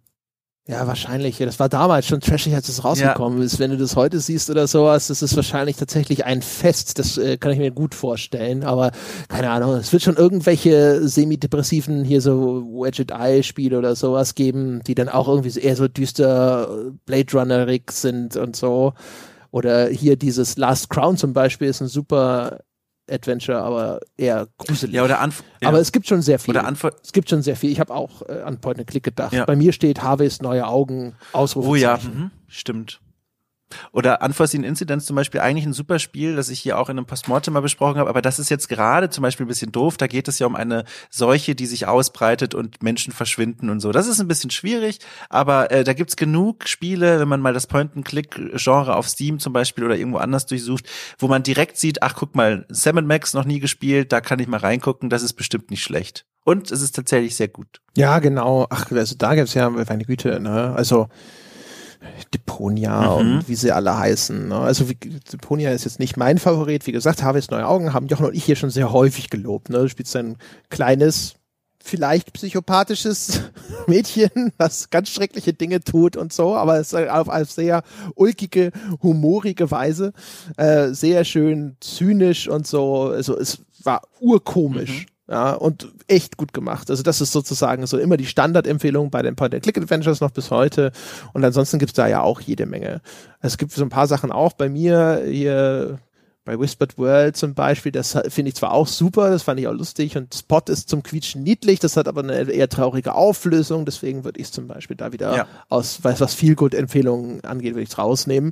Was ein bisschen nicht direkt Point and Click ist, äh, aber von einem Point-and-Click-Altmeister stammt und auch ein wirklich sehr angenehm, humoriges Spiel ist, ist The Cave von Ron Oh Gilbert. ja. Mhm. Auch Koop schön. Kann man schön im Koop spielen. Ja, genau. Und das ist halt so ein, das ist halt so dieser super angenehme, irgendwie auch familienfreundliche Humor, äh, der aber keinem weht das tut keinem weh. Ne? Mhm. Also es gibt ja diesen bissigen Humor, also der Deponia-Humor besteht ja nur daraus, dass Rufus eigentlich ein Arschloch ja. ist und das in Harveys Neue Augen ist halt auch eher, eher so ein schwarzer, böser Humor. Nichts dagegen. Es ist vielleicht sogar meine bevorzugte Humorrichtung. Mhm. Aber der, das The Cave von Ron Gilbert ist halt tatsächlich zum Beispiel so ein Ding. Das ist halt einfach auch einfach nur nett, ja. Mhm. Und es ist halt irgendwie auch so gutmütig, humorig und mhm. nett. Ja, genau. Also das sind so Spiele, die ich da aus diesem Genre, also nochmal, ich habe es am Anfang so schnell gesagt, nochmal Lamplight City, ein, wie gesagt, Detektivspiel, 19. bis 18. Jahrhundert, zwei super liebenswerte Protagonisten. Ähm, äh, das spricht einen selber auch an, ähm, weil die Fälle auch relativ knackig sind. Und oh, oh, da fällt mir noch eins ein. Ähm, oh Gott, das muss ich kurz nebenbei recherchieren. Das ist eines meiner Lieblingsspiele der letzten Jahre überhaupt gespielt gewesen. Auch ein Detektivspiel. Oh Gott, Andrea, da muss ich mal ganz kurz recherchieren. Diese Aufregung ist tatsächlich echt und es war wirklich ein sehr gutes Spiel im Moment. Ähm, das ist, war so recherchieren Sie. Das war so lustig. Ich kann ja derweil einfach auch noch mal hier so zwischendrin äh, erzählen. ähm, was ich mir sonst noch überlegt hatte, mhm. ja, bevor das Dom gleich nachliefert, was er hier noch äh, herausfindet. Ich habe mir ja noch gedacht, was es auch gibt, sind ja diese ganzen Party-Games. Ähm, so ein bisschen zählt ja auch Rockband vielleicht in diese Party-Game-Kategorie, aber ich habe überlegt, da gibt's ja noch andere. Hab, das erste, was einem jetzt auch wieder einfallen würde, ist Mario Party. Davon rate ich entschieden ab. Ja, also wenn äh, also Mario Party ist einen, äh, da zerbrechen quasi ja Familienbunde an solchen Spielen. Wenn da einer irgend so ein Schwein in letzter Sekunde den Stern auf einem, einem wegschnappt, weil er glücklicherweise auf das richtige Feld gekommen ist, oder wenn in irgendeinem blöden Minigame auf einmal drei gegen eins gespielt wird und alle sind gegen dich, entsetzlich. Selten, selten so schöne Wutanfälle bei insbesondere kleinen Geschwistern erlebt wie beim Spielen von Mario Party. Daher tun Sie sich das nicht an, insbesondere wenn Sie noch ein bisschen mehr Zeit miteinander verbringen möchten. Das ist der pure Hass sozusagen. Aber was, was, äh, ich weiß nicht ehrlich gesagt, ob das eine Inkarnation aus der Switch hat. Ich glaube nicht. Dazu müsste man noch eine eine Wii oder vielleicht eine Wii U zu Hause haben. Aber Rayman Raving Rabbits. Mm. Mm, mm, mm, ne? Also so das simple, blöde Partygame mit lauter äh, kreischenden dämlich dreinblickenden Hasen und zumindest die, die ersten ein, zwei und so, die habe ich gespielt. Die habe ich in echt guter Erinnerung als so ein richtig schönes, dummes Partyspiel für alle. Harmlos, ulkig, ja. Es gibt dieses eine Spiel, wo die Hasen alle da stehen als ein Hasenchor und singen und du musst erkennen, welcher gerade falsch singt und ihm eine knallen, ja. Und plärrende Hasen, die nicht den Anweisungen folgen, mal kurz eine zu knallen, dürfte ja gerade für Eltern ganz kathartisch sein, auch dieser Tage. Insofern, ja, wenn das noch irgendwo, wenn die Hardware sozusagen dafür zur Verfügung steht, ist Rayman Raving Rabbins auf jeden Fall auch so ein nettes Feel-Good-Spiel für mich. So, ich bin fündig geworden, äh, und zwar heißt dieses Spiel The Dark Side Detective auch ein Point-and-Click-Adventure. Da geht es darum, dass ein Detektiv ähm, in, die, in kurzen Episoden, die dauern so eine halbe Stunde maximal, Rätsel lösen muss und die bewegen sich immer irgendwo zwischen echter Welt und übersinnlichem, aber das Ganze wird getragen von so einem charmanten Humor. Es ist so ein bisschen so, wenn Guybrush Threepwood ein, ein, ein eigenes Point-and-Click-Adventure geschrieben hätte, dann hätte es diesen Humor. Das ist wirklich, da merkt man, die, die Entwickler, das ist so ein kleines Indie-Team aus Spanien, glaube ich, ähm, die, die waren Fans von diesen Spielen und das, das das, lebt und atmet all das und das ist wirklich eine wunderschöne Feel-Good-Empfehlung. Ähm, kann ich nur für alle da draußen nochmal ans Herz legen. Nice, das klingt auch Schön. gut. Wenn es so, äh, ich meine, das Schöne an so Adventures und so ist natürlich Zugänglichkeit. Auch mhm. ne, kann man eigentlich, also das, das Schönste am Adventure finde ich zumindest ist halt, dass es diese Spannweite hat. Also die können ja manchmal auch relativ anspruchsvolle Rätsel haben, aber es gibt das Internet, es gibt die Komplettlösung. Mhm. Und es gibt ja nichts sozusagen, wo man ähm, sich den Weg durch das Spiel dermaßen planieren und mit Rosen bestreuen lassen kann, eigentlich fast wie beim Adventure. Bei den anderen Spielen gibt es vielleicht auch einen Walkthrough, aber du musst dann trotzdem diese Aktionen selber ausführen. Ja, du kannst deinen Dark Souls Walkthrough lesen und dir deine YouTube-Videos anschauen. Am Schluss musst du den Boss trotzdem selber umhauen und das ist dann trotzdem häufig nicht trivial. Bei einem Adventure, wenn du deinen deinen treuen Walkthrough hast sozusagen, ja, dann hast du sozusagen deinen Butler dabei und du kannst aufstehen und das Bier dir selber holen, aber er bringt es dir auch. Ja, und das Schöne ist, das Bier schmeckt dann trotzdem, weil wenn du es dann nochmal so nachspielst, was du gerade nachgelesen hast, hast du trotzdem noch so ein gutes Restgefühl. Es ist nicht mehr so 100% rein, aber das Gefühl, was noch übrig bleibt, ist auch nicht schlecht. Das ist zumindest ist meine Erfahrung. Ja. Da kann man so die, die Scham des Scheiterns und Versagens, das musst du so ein bisschen wegschieben Nein, und dann geht das, das schon. Gute Recherche gewesen dann. Ja, genau. Ja, außerdem ist es ja dann, im, das Adventure ist ja eh der Vorläufer, das ist das, was man äh, heute Narrative Game oder auch Walking Simulator mhm. nennt. Und äh, in der Hinsicht, du kannst es auch einfach nur als Erzählspiel spielen. Eben. Manche, ganz wenige, haben ja sogar so einen Modus, wo du einfach sozusagen eher diese Erzählung erlebst und die ganzen Rätsel sind entweder ausgeschaltet oder erheblich vereinfacht. Walking Simulator ist übrigens auch ein ganz nettes Stichwort, wo ich auch überlegt habe, gibt es denn da welche, die jetzt aber nicht irgendwie so bedeutungsschwanger sind oder die irgendwie in so eine Horror Horrorecke abbiegen. Ja, also ich habe so gedacht, so alles so Gun Home, das ja auch diesen leichten Gruselunterton immer so mit sich mitträgt oder auch hier das, was ich noch nicht besprochen habe, Suicide of Rachel Foster und auch in Dear Esther und so fand ich alle nicht wirklich viel gut in der äh, Art, wie ich über das Thema nachgedacht habe zumindest, aber Stanley Parable Hm. Das ist mal, das ist, finde ich auch, das ist, es ist, erstens ist es so ein Spiel für unser Eins. Es ist ein Nerd-Game, ja. Die Hälfte der Gags zielt darauf ab, dass es dich so ein bisschen mit dem Ellbogen in die Seite äh, sticht und sagt so, komm, komm, ne, du weißt, du kennst, du weißt, du, da, ja, genau, so sind sie, die Computerspiele. Das ist, das ist schon mal gut. Es ist wirklich witzig, es ist auch intelligent witzig, es ist, äh, eigentlich, wie das halt bei den Spielen häufig so ist, relativ anspruchslos, kann man super schön quasi bei bei Abschalten, aber man muss halt trotzdem aktiv mit dabei sein. Also Stanley Parable würde ich auf jeden Fall sagen. Eindeutig ein Feel-Good-Spiel. Ja, ich tat mich schwer, äh, wenn ich so nachdenke bei dieser Kategorie, weil tatsächlich alle Spiele, die mich auch vor allem beeindruckt haben und die hängen geblieben sind, drehen sich eher um schwere Themen, um traurige Themen, äh, um, um Themen, die so, die sich um Kinder drehen oder so. Das ist alles ein bisschen schwierig. Eins tatsächlich äh, gibt's, aber da muss ich aber ein bisschen tricksen. Äh, aber ich finde, das kann man trotzdem in dieser Reihe nennen. Und zwar ähm, momentan zum Beispiel dann aktuell Assassin's Creed Odyssey. Einfach mal irgendwo starten und auf die Karte gucken und sagen, ich reite jetzt in diese oder ich reise jetzt in diese Stadt, die auf der Karte richtig weit weg ist und mache sonst nichts anderes. Also ich laufe entweder, ich jogge, ich hole mir ein, ein, ein, ein Fahrrad, wollte ich schon sagen, ein, ein Pferd, ein Kamel und reise einfach mal dorthin und, und gucke so, lass mich treiben, auch mal ablenken von Leuten am Wegesrand, gucke, was die so machen, weil das Spiel ist detailliert genug, um damit auch Spaß zu haben, ohne mit den Leuten zu interagieren, ohne dich von irgendwelchen Icons ablenken zu lassen. Das ist für mich so ein Walking Simulator, den ich glaube ich da nennen würde. So, das ist so schön harmlos. Man hat aber gleichzeitig das Gefühl, man erlebt ein kleines Abenteuer und man kommt nicht zu sehr ins Nachdenken. Das finde ich, ist, passt da ganz gut. Ja, das stimmt, so virtueller Tourismus. Ne? Ich habe auch überlegt, ähm, mit Blick auf VR, da gibt's ja inzwischen einige Angebote. Also sei es tatsächlich dedizierte Apps, die sagen, hier kannst du jetzt hier griechische Ruinen in VR begehen, mhm. bis hin, ich glaube, Google Earth unterstützt auch VR, äh, dass du dich da durch die Welt klicken kannst und so. Ähm, wo ich auch gedacht habe, das könnte natürlich ja auch was sein. Ne?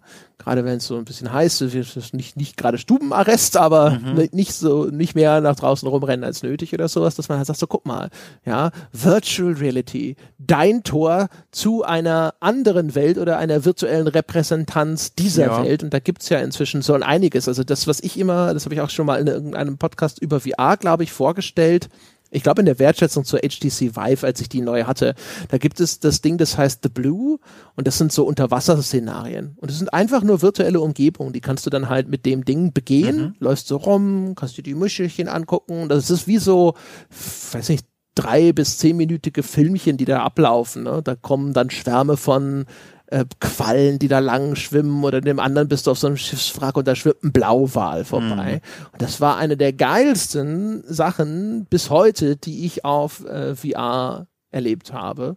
Und sowas ist natürlich dann schon echt cool, weil das sind, das ist so ein Ding gewesen. Du ziehst diese Brille ab und du, du denkst so, oh stimmt, ich bin in meinem Wohnzimmer. Das ist schon sehr geil. Ja, VR finde ich gefährlich.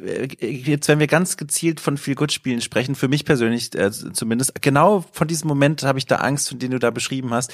Dieses, ich setze die Brille ab und bin plötzlich wieder in meiner stillen kleinen Wohnung ähm, und merke, dass das gerade, also ich merke jetzt so richtig, dass ich eigentlich ganz weit weg davon bin. Und das ist so, das würde mir immer ein bisschen Sorge machen. Bei Spielen, hast ja immer noch so ein bisschen, du siehst die Peripherie drumherum, du weißt, wo du gerade bist, egal wie spannend es gerade ist. Und bei VR glaube ich, vor allem bei mir, ich kenne mich ja, ich kann mich dann da sehr schnell so reinfinden und bin dann dort. Und wenn ich dann die Brille absetze, ich glaube, ich wäre richtig deprimiert danach. Ich glaube, das würde mich zu sehr treffen, dieser Kontrast. Äh, also nichts gegen meine Wohnung, ich finde die, finde die sehr gut, aber mit, mit Blauwalen tauchen kann das halt nicht mithalten. Und äh, ich glaube, das würde mich zu traurig machen. Für mich ist das nix. Das setzt ja einfach voraus, was ja nicht zwingend erforderlich ist, dass du die Brille wieder absetzt. ja. ja, stimmt. Ich kann auch verhungern äh, da, während ich. also die Brille sitzt da, der Mund ist frei. Du, du, ja, die Chipstüte hast du ja dann sowieso wieder griffbereit. Ja, ja, ja, das haben wir inzwischen schon rausgefunden. Und da stehst du da und die ganze Zeit so. Ja, die Kater werden sich bedanken, oh. wenn bei denen nichts mehr im Napf landet, wenn ich die ganze Zeit nur. Ja, das, das geht natürlich Eben. nicht. Die Versorgung der Katzen ist sicherzustellen. Also ja. alle 24 Stunden musst du mal für 10 Minuten raus in deine Wohnung, ja, und unter Tränen die Näpfe auffüllen und dann, und dann ah, schnell die, die Brille wieder aufziehen. ja, ganz genau. Ja, ich weiß, aber das, also ich kann, kann, den Einwand kann ich verstehen. Ja, äh, das ist glaube ich, also so eskapismusmäßig ist das äh, bestimmt eine, eine Sternstunde. Da kann ja jeder selber einschätzen, sozusagen, ob er charakterlich dafür zugelassen ist, ja, ja ob er den VR-Führerschein sozusagen sich selbst gedanklich ausstellen möchte oder nicht. Ja. Und ähm, ich habe noch zwei Sachen, die ich einfach mal auf jeden Fall erwähnt haben möchte. Äh, das ist sozusagen das, was noch dringend auf meiner Liste stehen muss. Einmal, jetzt kommt noch die Sternstunde für Nintendo-Fans, damit die hier äh, nicht auch mm. komplett frustriert rausgehen und äh, drei Tage Migräne bekommen. Nintendogs. Also, wenn, das ist jetzt so die Kategorie ne, der, der reinen Wohlfühlspiele, aber ich meine, Entschuldigung, ja, Welpen streicheln auf dem 3DS. Ich meine, was, was denn noch? Ich meine, muss ich eigentlich überhaupt noch weiterreden an der Stelle? Ja, okay, spielerisch kann es ein bisschen langweilig werden hinterher und so. Und ja, das mit den Hundeshows.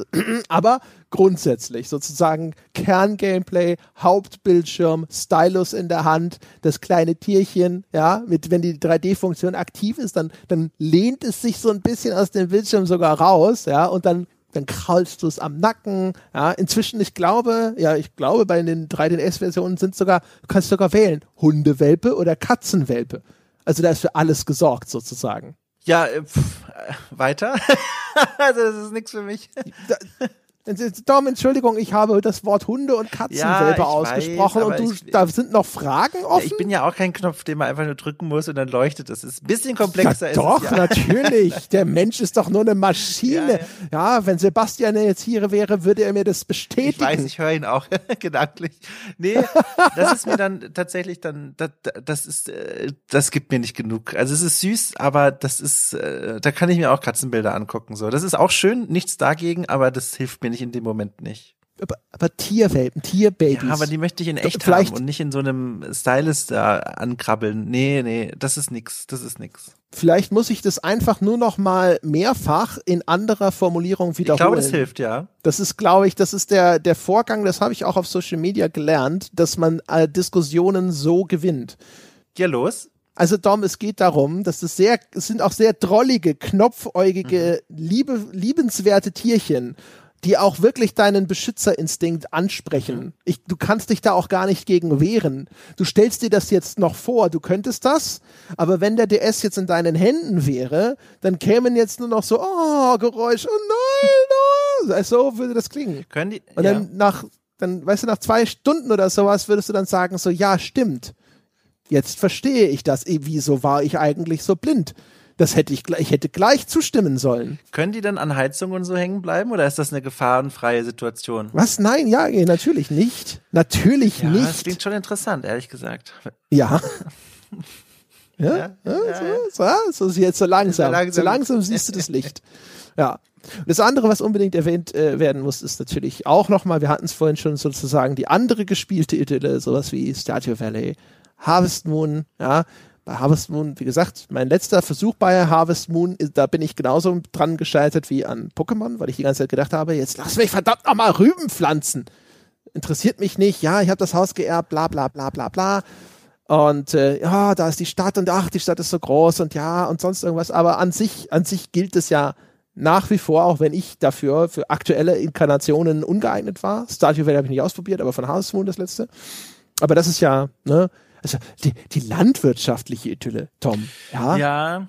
Selbst, sich selbst genug, genug sein. Selbstversorgung, ja. Die Karotten wachsen vor dem Haus. Drollige Küchen stehen vielleicht hinterher noch im Stall. Ja. Irgendwo in der Nähe ist ein kleines Dorf.